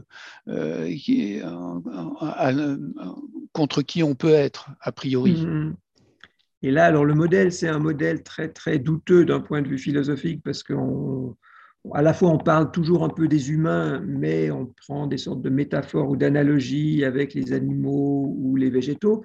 Mais l'idée, c'est quand même de se dire euh, qu'est-ce que c'est qu'une mauvaise herbe, qu'est-ce que c'est qu'un loup, euh, et euh, de se dire que de nouveau, ça, revient avec ces histoires d'ennemis, en tant que je suis jardinier, que je plante mes salades, la mauvaise herbe est un ennemi, c'est clair. En tant que je suis berger et que j'ai mes moutons, le loup est un ennemi. Euh, et donc, de ce point de vue-là, enfin, j'ai rien à dire. Moi, j'ai rien à dire au berger et j'ai rien à dire au jardinier. Euh, quand je plante mes salades, je ne veux pas qu'il y ait de mauvaises herbes. Euh, est-ce que les considérer comme des ennemis et essayer de les éradiquer, vu qu'on parlait de radicalisme, d'adaptation radicale, est-ce que on se simplifierait la vie en les éradiquant, qui est ce que alors on, je ne sais pas ce que c'est on, mais en tout cas ce que une certaine attitude technologisée et rationalisée dans notre monde occidental a cru euh, légitime et salutaire de faire, que ce soit avec des pesticides, herbicides, etc., etc., euh, ou même avec les, avec les virus, hein, éradiquer, on, vise toujours ça. Euh, là, ces politiques d'éradication euh, il me semble, comme pour les histoires d'autorité, qu'elles sont toujours très très dangereuses et qu'on n'a pas du tout assez mesuré leur danger. Euh, et donc euh, là, il me semble de nouveau qu'il faut essayer de discriminer, à savoir enlever la mauvaise herbe à la main dans son jardin pour que les salades ou les fleurs ne soient pas complètement envahies, c'est une chose. et littéralement, ben, on enlève la racine, d'accord Mais on n'éradique pas l'insecte ou, euh, ou l'espèce végétale. Et ce qu'on a eu tendance à faire, ce qu'on a toujours tendance à faire dans l'agro-industrie, c'est justement de balancer des pesticides qui, de fait, euh, éradiquent. Et là, on voit, et l'exemple que je prends, je ne sais plus dans quel livre, c'est les, politiques du président Mao en Chine, avec les, politiques sur les quatre nuisibles. Hein, C'était les oiseaux sont des nuisibles parce qu'ils bouffent les, euh, les, récoltes les rats sont des nuisibles, les mouches, etc. Et euh, on, éradique les, oiseaux, on essaie de tuer tous les oiseaux, mais donc il y a plein de mouches qui viennent parce que les, oiseaux bouffaient les mouches, il y a des mouches. Euh, on met des pesticides et ça produit d'autres choses. Donc le remède euh, dans ces, ces, mesures générales pour éradiquer a toujours des effets secondaires qui sont pires que ceux qu'on éradique. Et donc de savoir ça a priori, il me semble que ça nous dit qu'il faut coexister, hein, c'était ça le, terme qu'on reprend de, différents philosophes, coexister avec ses ennemis, euh, c'est une nécessité écosystémique, parce que même nos ennemis, ils sont nos ennemis dans cet écosystème, mais euh, ils rendent certains équilibres écosystémiques possibles. Euh, et si on arrivait, et si on arrive, parce qu'on a des puissances technologiques incroyables, à les éradiquer, eh ben, on est les premières victimes, souvent, pas toujours, des fois ça peut bien se passer, mais souvent on est les premières victimes de cette euh, éradication. donc là, il me semble qu'il y a une, sorte de sagesse à avoir de nouveau de méfiance envers euh, décréter que, quelque chose ou quelqu'un est un ennemi et quelque chose qui nous pousse à vivre avec, euh, au sens, y, compris, là on peut revenir à ce que j'ai dit des choses qui nous dégoûtent un petit peu, ou des pratiques culturelles dont on se dit qu'elles ne sont pas idéales et qu'elles ne devraient pas forcément avoir lieu, mais le coût de l'éradication de certaines pratiques culturelles, de même que le coût de l'autorité dont on parlait tout à l'heure, euh, est souvent pire que ce qu'on essaye de, contrer. Et donc je crois que cette, cette intuition-là, il me semble qu'on, je suis sûr que plein de populations l'ont et l'ont intégré dans leur mode de vie et dans leur mode de gestion des conflits, etc., etc. Il me semble que nous vivons dans une civilisation qui malheureusement s'est répandue sur toute la planète, euh, qui a euh, occulté ceci et que maintenant on en paye les, enfin tout le monde, euh, toutes, les populations mondiales en payent les frais. Mmh. Je vois aussi en lien avec ce que tu dis, il y, a, Carmen qui dit les actions même non violentes sont réprimées et criminalisées. Et ça nous amène à une question qu'on s'était posée aussi.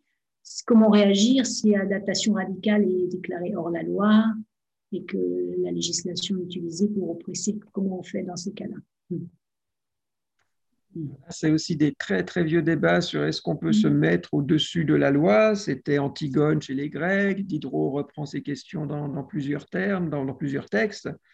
Et là, de nouveau, je crois qu'il n'y a pas de, solution a priori. Mm. Il faut toujours suivre la loi, même si les fascistes vous disent qu'il faut éradiquer la moitié des gens, ou mm. il faut se foutre des lois parce qu'on est au-dessus de ça, puis on est plus malin. Non, forcément, ni l'un ni l'autre. Euh, mais je crois quand même que, de nouveau, c'est un phénomène contextuel, et là, il me semble clair qu'on arrive dans des contextes de, euh, nécessité et de destruction tellement énormes que euh, ben, il faut essayer de suivre les lois parce que c'est des choses qui nous, maintiennent dans un certain ordre de, pacification. Mais quand cet ordre devient destructeur des milieux dont nous dépendons, je crois que là, c'est quand même ce qu'on comprend du milieu de vie qui est plus important que ce qu'on doit à des lois dont, par ailleurs, souvent, on peut raisonnablement, on a des raisons de penser qu'elles ne sont pas faites pour, pour l'intérêt de, de, la plupart des parties prenantes.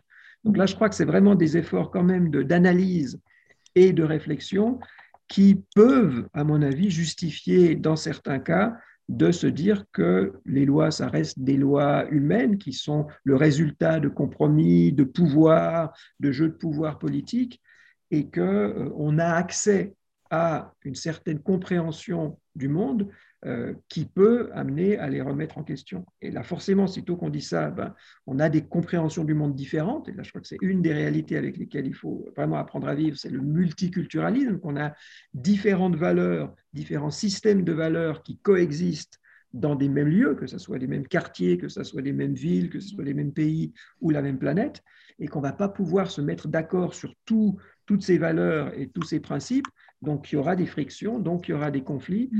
euh, mais que euh, à partir de nos analyses qu'on essaye de rendre aussi partageables que possible, il y a certaines choses qui s'imposent et qui s'imposent au-delà de ce que telle loi particulière peut interdire ou, obliger. Et là, je crois que ça a été le cas dans toute l'histoire humaine. Donc là, à mon avis, ça c'est pas mm. très, c'est pas très original. Euh, Catherine, euh, je, vois, il y a une question, ça fait deux fois que Loïc euh, la pose. Et, du coup, je proposerais bien que ça soit Loïc qui la pose lui directement, et ensuite on laisse Yves répondre, et, on, basculera sur la dernière partie avec Julien sur, sur les récits. justement les nouveaux récits. Et on va laisser la parole peut-être à Loïc. Loïc, si tu peux ouvrir ton micro. Oui, très, euh, très rapidement, en fait, c'est la question du, légitime, en fait, et, du légal. Euh, parce qu'en fait, toute la question du renoncement, de la résilience, de la restauration, c'est les critères euh, pour déterminer, en fait, où sont les antagonismes, s'ils sont dépassables ou pas. comment on crée les, conditions, soit pour un dialogue fructueux, soit sur un nécessaire affrontement, en fait. Et en fait, la, méfiance sur les critères peut s'appliquer aussi à ce qui nous tient à cœur et ce que nous, on pense juste. Et, les libéraux, quelque part, ils, ont un peu cette logique en disant laissons faire la liberté parce que euh, cette vision euh, peut être problématique. Et en fait, c'est vraiment la question de la détermination du légitime. Et c'est un peu aussi euh, la question que j'avais eue en lisant le, bouquin de Diego et, Alexandre. C'était la question du, démantèlement des communs négatifs. Euh, moi, ça me reparlait. Je suis dans une région où il y a beaucoup de friches industrielles, en fait, où euh, les communs négatifs existent et ont été démantelés quelque part et, la question, soit laisser en friche parce que ça coûtait euh, trop de ressources ou trop difficile à régénérer, euh, soit réhabiliter, euh, reformer, etc. Et c'est toute la question du processus de discernement, en fait. Et, et c'est mon interrogation, en fait. Et, du coup, après, c'est aussi une interrogation sur. J'avais beaucoup aimé dans le livre Génération Collapse Note la notion d'effritement, que je trouve beaucoup plus parlante que la notion d'effondrement. Et des fois, je, suis un peu surpris des guerres crocolines qu'il y a effectivement dans ce monde euh, un peu radical, c'est-à-dire que souvent, euh, les décroissants et un certain nombre d'effondristes ont tendance à, s'accrocher sur des mots, alors que je pense qu'ils veulent la même chose. Et, la question, c'est, jusqu'où on collabore avec euh, des structures? Et à partir de quel moment on s'affronte? Moi, je vis ce dilemme moral en ce moment parce que je travaille avec une convention des entreprises pour le climat, ils m'ont sollicité. Je sais qu'il y a des gens du CAC 40, il y en a qui sont véritablement sincères, qui pensent pouvoir transformer les choses de l'intérieur, d'autres qui seront euh, des greenwashers en chef. Et la question, c'était qu'est-ce qu'on fait? C'est-à-dire, est-ce qu'on va leur dire la vérité et on leur tient un discours euh, assez radical sur euh, ce qui nous attend? En leur disant, de toute façon, dans votre structure même de capitalisme, il y a un processus de destruction créatrice et de toute façon, si vous n'êtes pas adapté à l'anthropocène, vous allez mourir économiquement. Et dans un monde réformé, il n'y a pas de part de marché. Donc voilà, c'est le type de discours qu'on leur a tenu. Euh, ou est-ce qu'on va dire non, vous êtes des ennemis, entre guillemets, euh, ontologiques Et donc, j'aurais aimé avoir, euh, Monsieur Citon, votre avis là-dessus. Eh ben, merci. à Ce que vous dites, Loïc, c'est vraiment, moi, je m'identifie complètement à ça, y compris à votre, votre question. Alors, moi, je n'ai pas du tout de, réponse sur ces cas-là. Moi aussi, je, je fais partie d'une université, je fais partie de l'État français euh, qui a de la bureaucratie, qui a toute une série de choses qui est tout sauf idéal pour les étudiants, pour les précaires qui travaillent à l'université, etc., etc. Et d'un côté, il faudrait se dire, euh, ben voilà, on refuse les compromissions, on refuse toute une série de choses, grève générale, euh, sortie, révolution demain matin, et j'arrive pas vraiment à croire à cette radicalité-là. Et à cet affrontement, il y, a, plusieurs mots que vous avez employés qui, moi, me, touchent beaucoup parce que bah, je ne sais pas vraiment quoi en faire. Euh, et, en particulier, alors vous avez parlé de, libéraux, les libéraux et affrontement, peut-être je ferai juste une toute petite note sur les deux. Euh, il me semble qu'on est tous euh, libéraux. Enfin, pour moi, libéral, ce n'est pas une insulte, à savoir si on compare notre culture ici en France avec euh, des cultures comme celles qui sont au pouvoir en Arabie Saoudite, par exemple, euh, eh ben, on est tous des libéraux. Donc, de dire qu'on de se, jeter à la figure qu'on est libéral, à mon avis, c'est pas c'est pas ça. C'est cette espèce de, de, respect et de valorisation d'une certaine forme de liberté, y compris d'une liberté individuelle. Je crois qu'on l'a tous.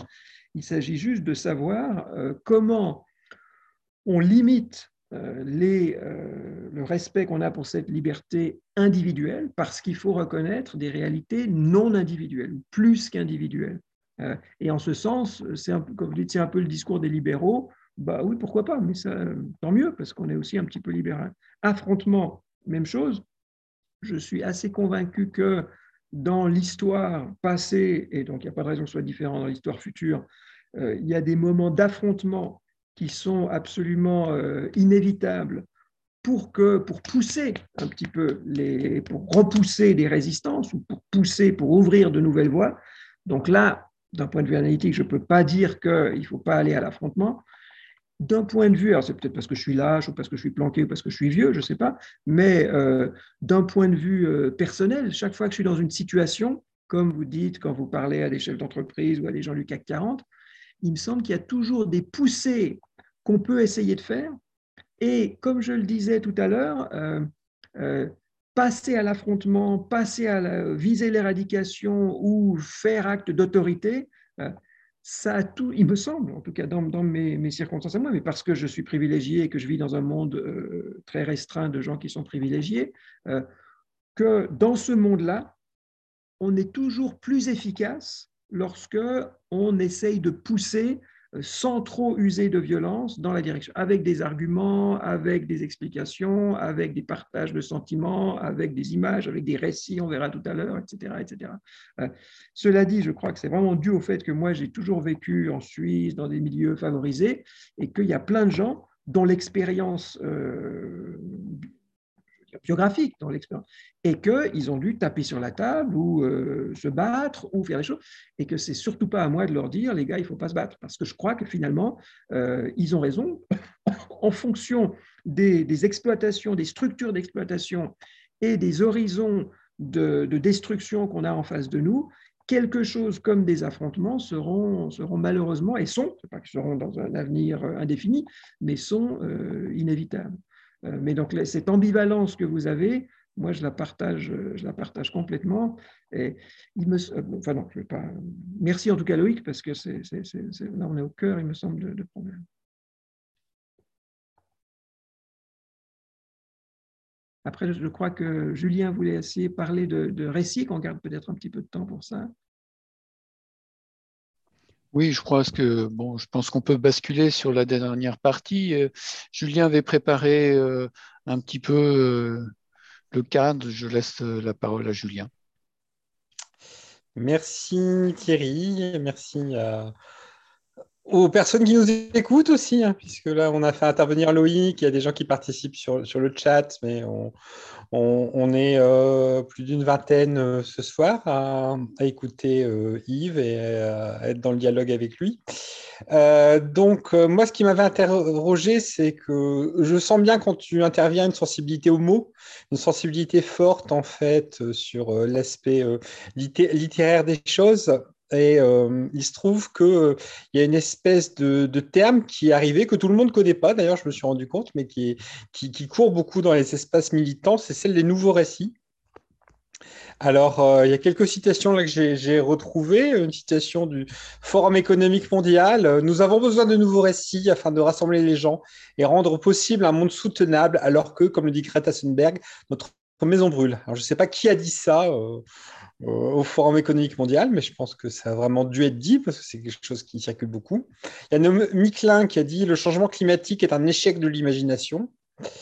Et le, collectif Zanzibar qui a dit Nous rêvons nos textes comme endroit où se rencontrer, où penser et commencer à désincarcérer le futur.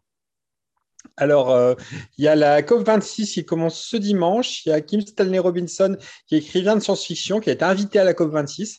Ce qui est étonnant, enfin, on n'aurait pas imaginé ça il y a 20 ans, que, les écrivains de science-fiction aient un rôle à jouer dans des négociations internationales. Mais maintenant, on a cette idée qu'il faut désincarcérer le futur, qu'il faut ouvrir des nouveaux chemins et que ça passe par des chiffres.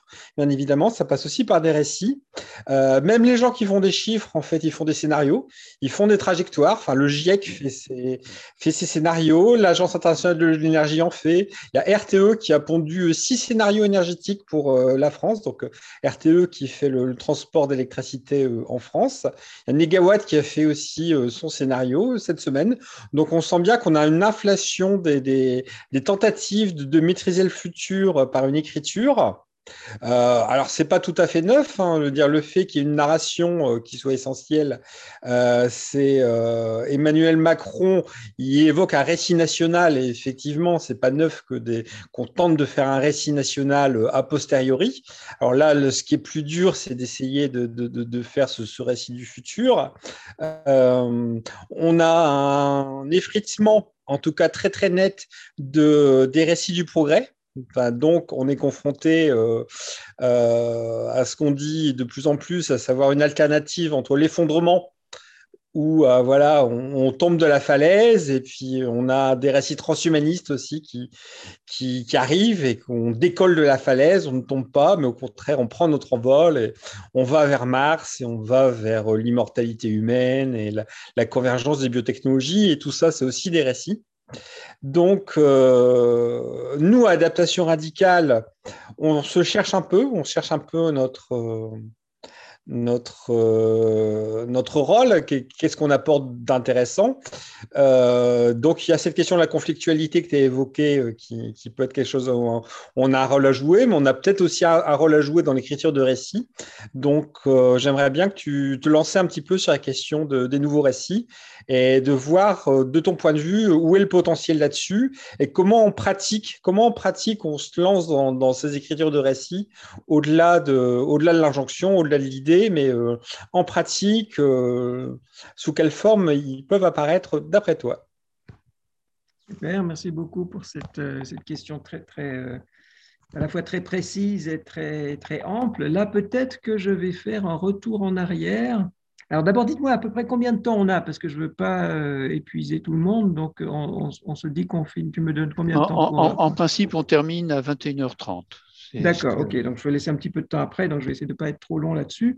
Euh, moi, forcément, merci Julien, ça me parle beaucoup ces questions parce que euh, j'avais fait un livre en 2010, je crois, qui s'appelait Mythocratie.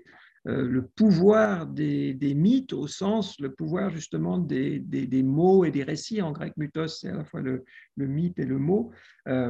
Et c'était un livre, juste, je, précise, qui répondait ou qui, rebondissait sur un livre dont vous avez peut-être entendu parler, sur le storytelling. Euh, il y a eu un livre très, qui a fait beaucoup de bruit, je crois que ça devait être aussi en 2010 ou 2009, euh, sur le storytelling, la machine à formater les esprits. Et alors forcément, maintenant j'oublie le, nom de l'auteur, mais euh, c'était un, très, très, un livre très, très important et très intéressant à la découverte.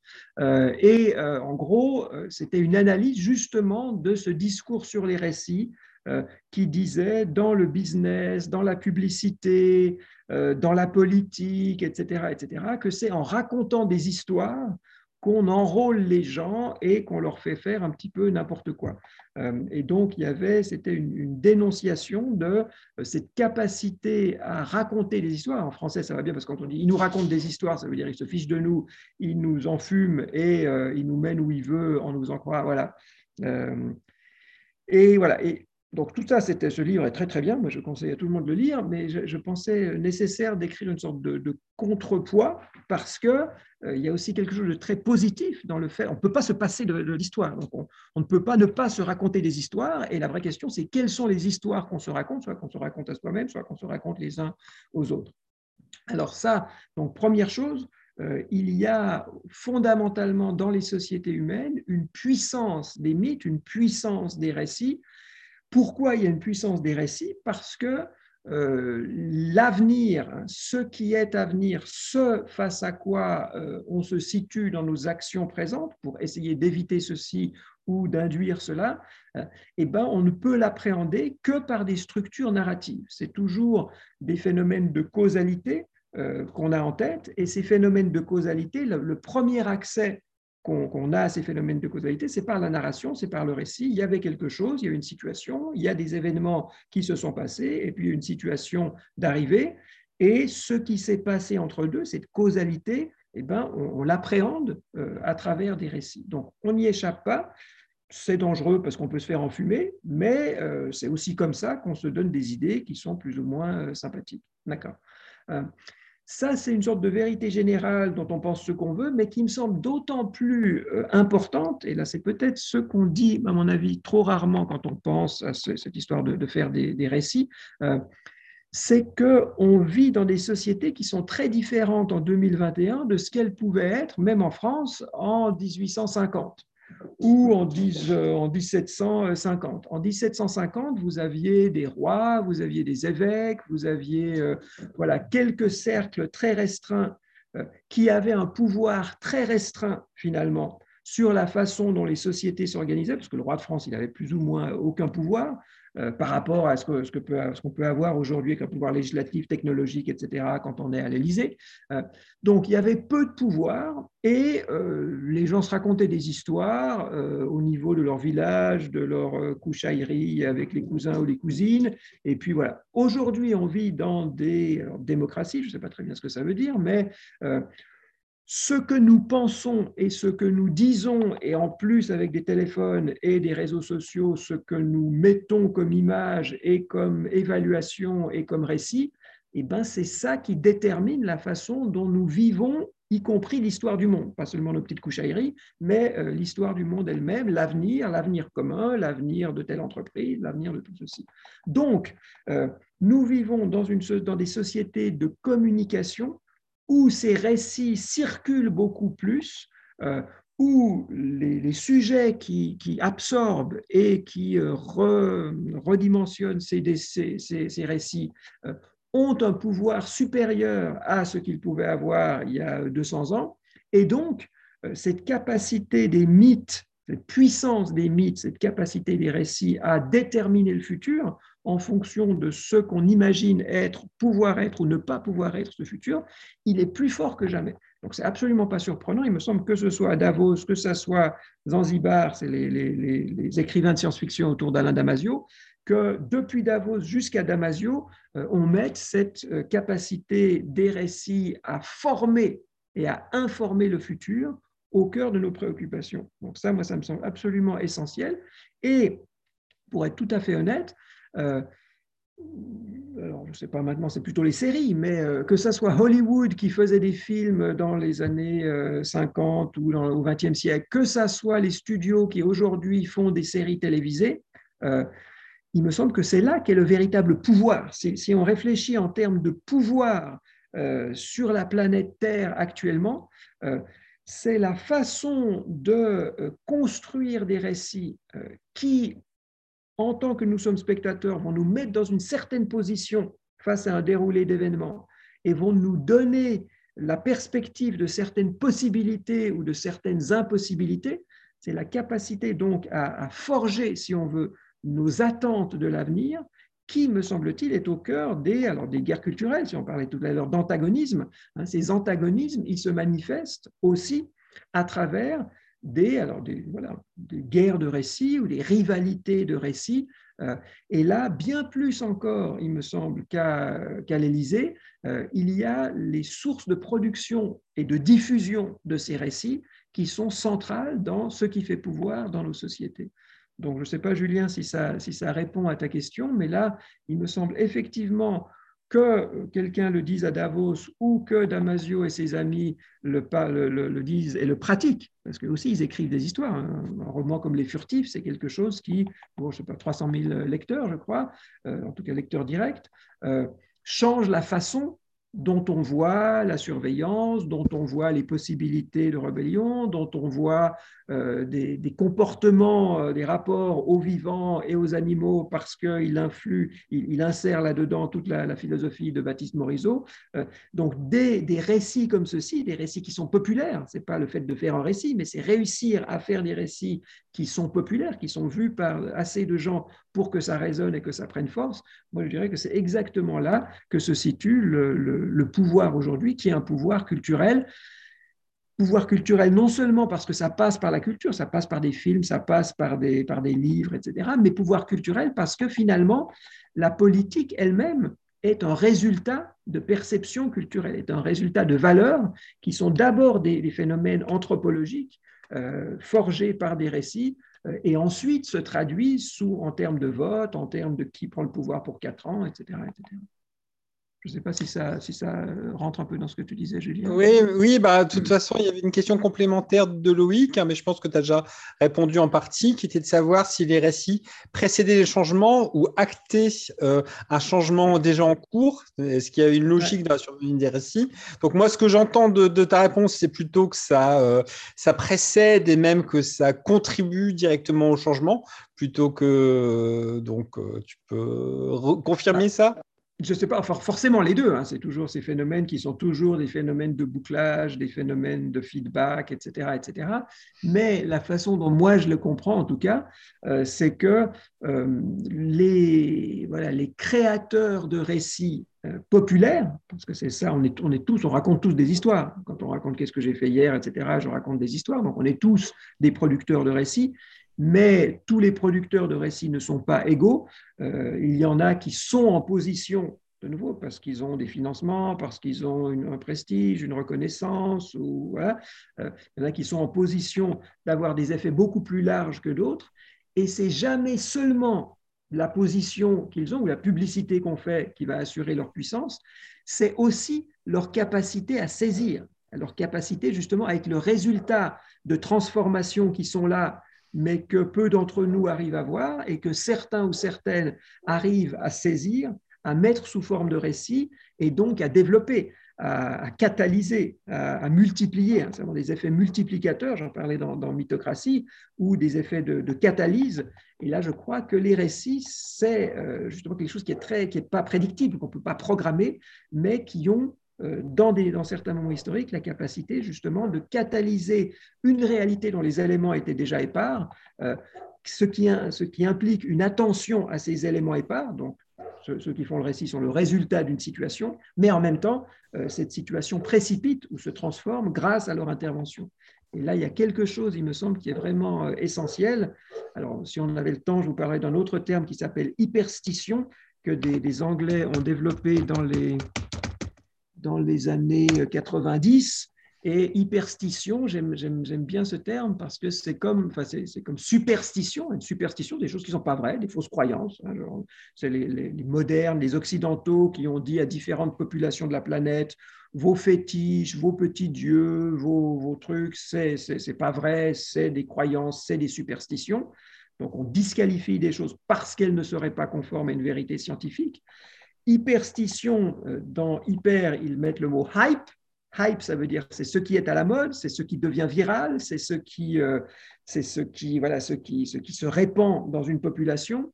Et la notion d'hyperstition, ça consiste à dire que certains récits, certaines fictions qui ne sont pas vraies deviennent vraies parce qu'on y croit.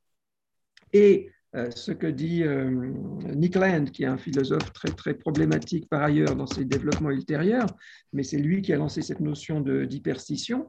Euh, ce qu'il dit, c'est que le capitalisme est la, est la plus puissante hyperstition, à savoir que c'est en nous faisant croire à un certain récit, un certain récit d'enrichissement, avec des choses qui n'est pas vrai, qui en soi n'est pas du tout vrai, c'est parce que nous croyons à ce récit que le monde se transforme dans ce qu'on appelle le capitalisme. Et que le capitalisme, ce serait une sorte de, parangon, alors un peu démoniaque, de l'hyperstition, mais que finalement, la plupart des, transformations culturelles euh, ont été de nouveau précipitées, catalysées, coagulées, appelez ça comme vous voulez, par des phénomènes d'hyperstition.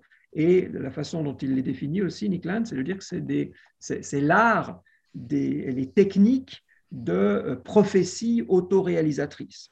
Euh, et que là, il y a quelque chose dans les devenirs des, sociétés humaines euh, qui, passe par cette, cette puissance des hyperstitions.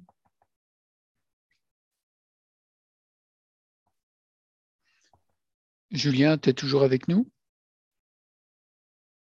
J'ai l'impression que, Julien est, Julien, un peu, Julien est un peu figé. Du coup, je, je ferai bien écho euh, à, une question de, David Fouché qui a été un peu complétée par, euh, par Loïc. Euh, la question, c'est finalement de savoir si c'est pas le pouvoir euh, occidentalo-centré à travers la diffusion globale des histoires Amazon, Netflix, etc., qui, euh, qui, qui, qui domine. Et, et, du coup, est-ce que ce, ce est-ce qu'il n'y a pas un risque de privatisation de l'hypertension dans, dans, le capitalisme? C'est la question de, de Loïc, c'est-à-dire que ces, ces récits-là, est-ce qu'ils n'ont pas une tendance quoi? Alors, tout à fait, hein, ça c'est très très clair.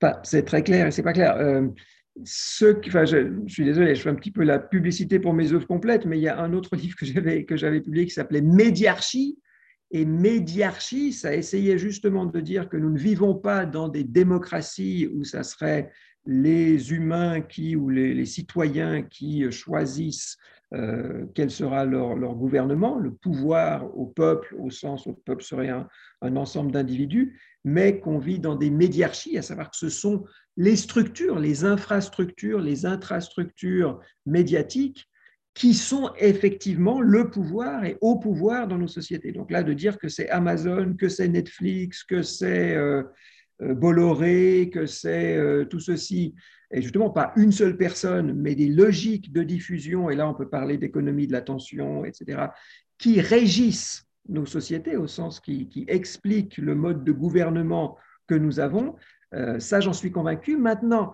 c'est jamais aussi simple que ça, à savoir, je crois, je crois qu'il y a une conspiration d'Amazon ou de Google, en ce sens que ils, respirent euh, ensemble pour essayer de nous faire respirer ensemble. La conspiration, c'est qu'on on respire ensemble, euh, qu'ils ont intérêt à ce que nous respirions à travers Google ou à travers Amazon ou à travers Netflix, et parce que c'est comme ça qu'ils se perpétuent dans l'être, qu'ils continuent à exister, à avoir des salaires ou à faire des profits mirobolants, euh, et bien forcément ça les pousse dans une certaine direction, qui nous pousse nous-mêmes dans une certaine direction, donc ça c'est vrai. Donc là, on peut mettre tous les conspirationnismes qu'on veut, et je crois qu'il y a un fondement de réalité du fait de ces infrastructures. D'un autre côté, je ne crois pas que ni Amazon ni Netflix ne peut complètement nous imposer euh, telle ou telle chose. Je crois qu'il y a toujours euh, dans les publics, et là il faudrait prendre du temps pour se demander qu'est-ce que c'est qu'un public, à partir de quand il y a eu des publics dans les sociétés humaines, il n'y a pas du tout eu des publics de tout temps, il y a quelque chose comme les publics qui, émergent euh, vers le 19, 18e, 19e siècle, disons, et nous vivons dans des sociétés qui sont pour le coup régis par des phénomènes de public, et les publics eux-mêmes, ils n'existent que par rapport à des médias, mais les publics ont quand même une, sorte de, résistance ou d'inertie propre qui fait que Amazon ne peut pas décider demain euh, du livre qu'ils vont vendre. Ils peuvent faire des coups, ils peuvent mettre beaucoup de publicité, ils peuvent... Euh, voilà, on peut, on peut, tous les navets, on sait très bien que les, les, navets, il y, a, un terme en anglais, je crois, qui s'appelle 10-ton turkey, c'est la, la, dinde qui pèse 10 tonnes. C'est les films dont les producteurs savent que c'est des navets, qu'ils sont vraiment nuls, qu'ils les ont ratés. Euh, et lorsqu'ils ont un film comme ça, dont ils savent a priori que ça ne va pas marcher, ils foutent le paquet pour que le premier week-end, euh, tout le monde aille les voir. Et on sait qu'au bout de trois jours, la nouvelle se sera répandue que ce film est vraiment nul, mais ils auront tellement mis le paquet qu'ils seront rentrés dans leurs frais. Donc, c'est 10 ton turkey, euh, ça existe. Euh, les grosses compagnies arrivent à les faire rentrer dans leurs frais, mais c'est jamais des succès. Et, c'est jamais des succès parce qu'il y a quand même quelque chose dans les publics, des inerties, des besoins, des désirs qu'on ne peut pas contrôler de haut.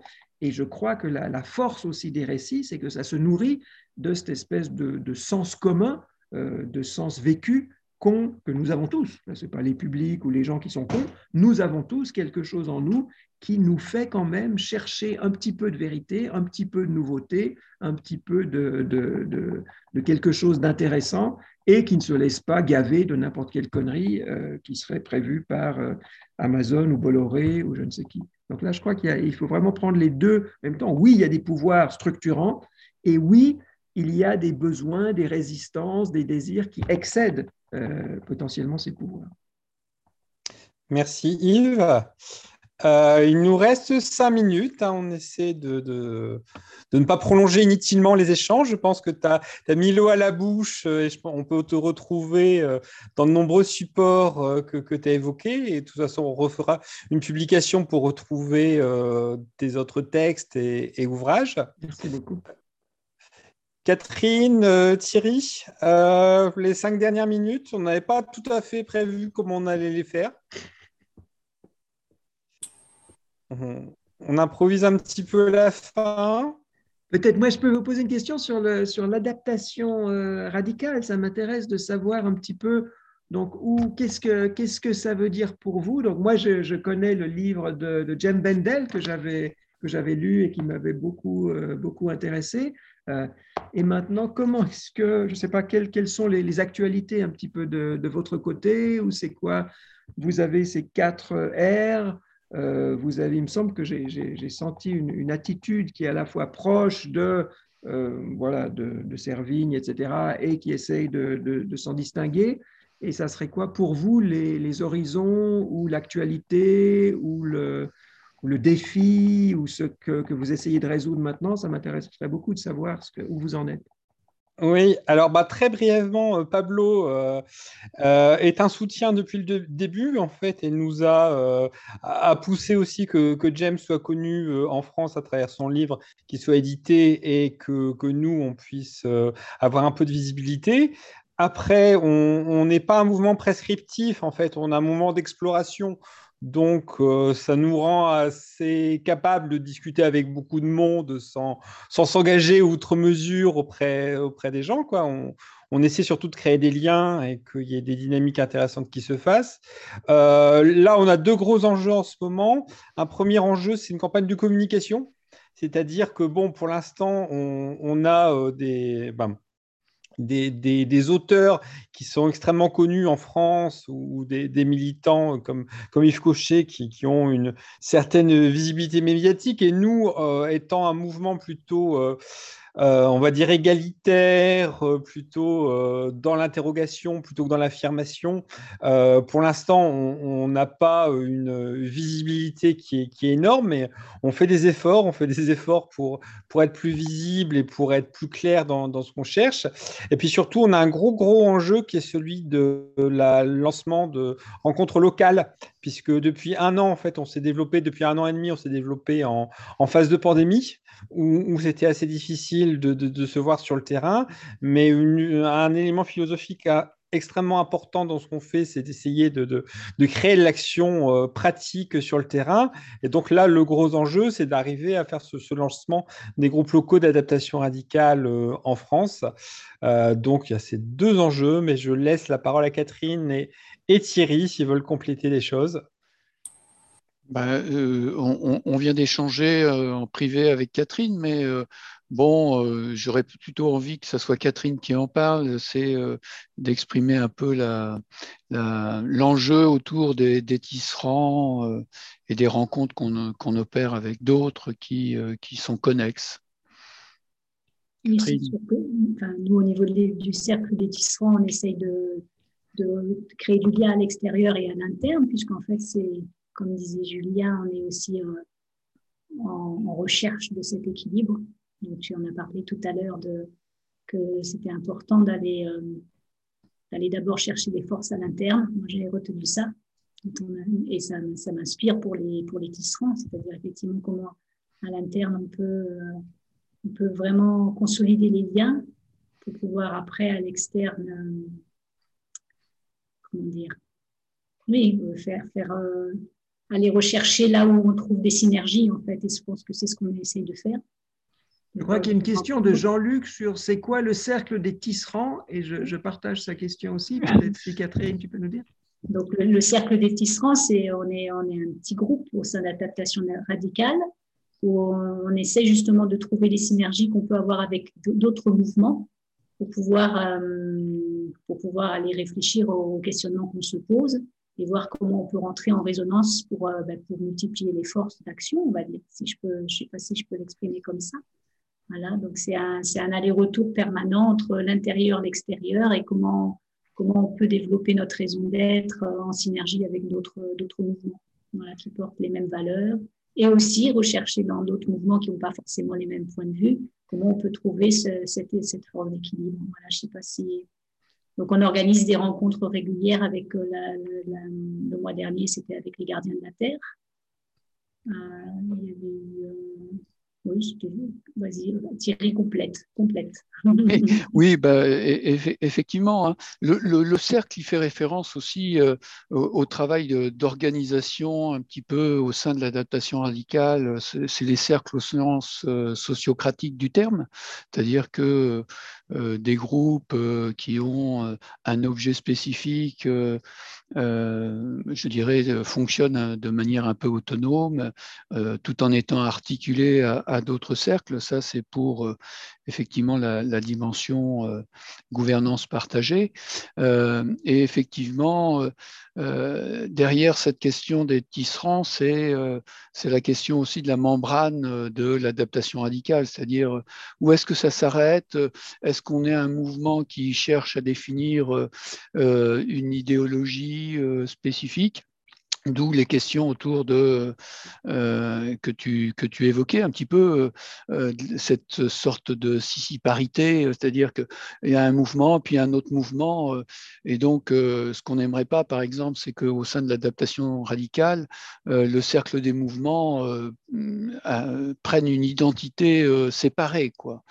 donc déjà, c'est faire, comme le disait Catherine, du lien à l'intérieur, c'est-à-dire croiser un peu les regards euh, et on a euh, parfois cette tension autour de ceux qui vont avoir euh, un travail focalisé sur la résilience un peu matérielle et ceux qui, comme au sein des tisserands peut-être, ont plus d'attachement ou une orientation plus forte à ces questions de résilience euh, au sens spirituel. Et, on voit bien que euh, au sein de la gauche, une question comme celle de la spiritualité est un peu détonnante. Quoi.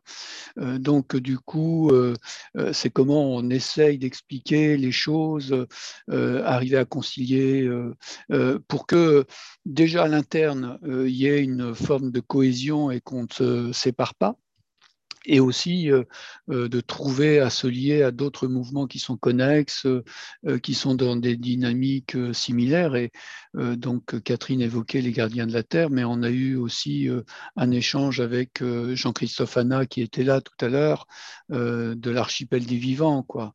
et donc, voilà, on, essaye de composer un mouvement qui s'ouvre D'où nos interrogations autour de conflictualité et, euh, réconciliation. C'est-à-dire, c'est d'autant plus difficile de se réconcilier que se multiplient euh, les, fronts de, conflictualité. Voilà. Je ne sais pas si ça répond euh, aux questions, la tienne et celle de.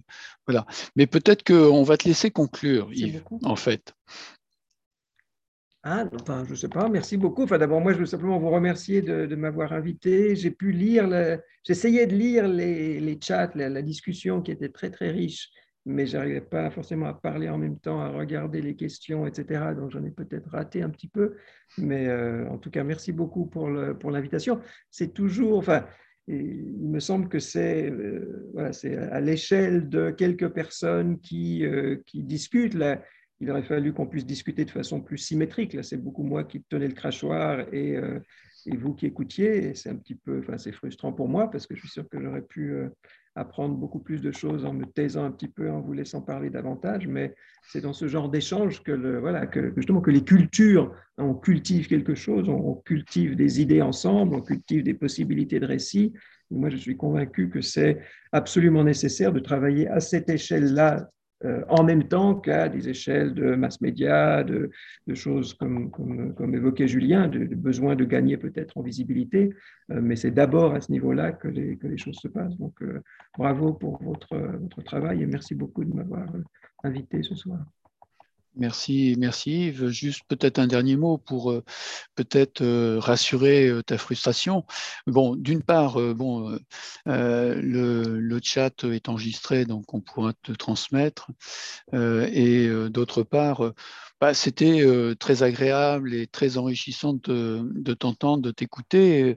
Et, surtout, bah, il y, avait tout ce que tu nous as dit autour des récits, mais aussi ton, regard, ton analyse autour des quatre airs. Et, je pense que c'est cette manière que chacun a de pouvoir définir, réfléchir autour de ces notions clés et qui participe aussi de la construction de notre propre récit. Quoi. Mmh. Donc, euh, quelque part, tu, euh, tu, tu coopères euh, au récit de l'adaptation radicale à travers ton regard et, et ces rencontres-là nous nourrissent et, contribuent à nous faire avancer justement dans cette logique un peu de, de maillage et de, de tissage euh, qu'on cherche à développer. Donc, euh, merci beaucoup. merci à tous de votre participation. Et puis, de toute façon, on va couper l'enregistrement et vous pourrez dans les jours prochains retrouver ça et réécouter à, à tête reposée,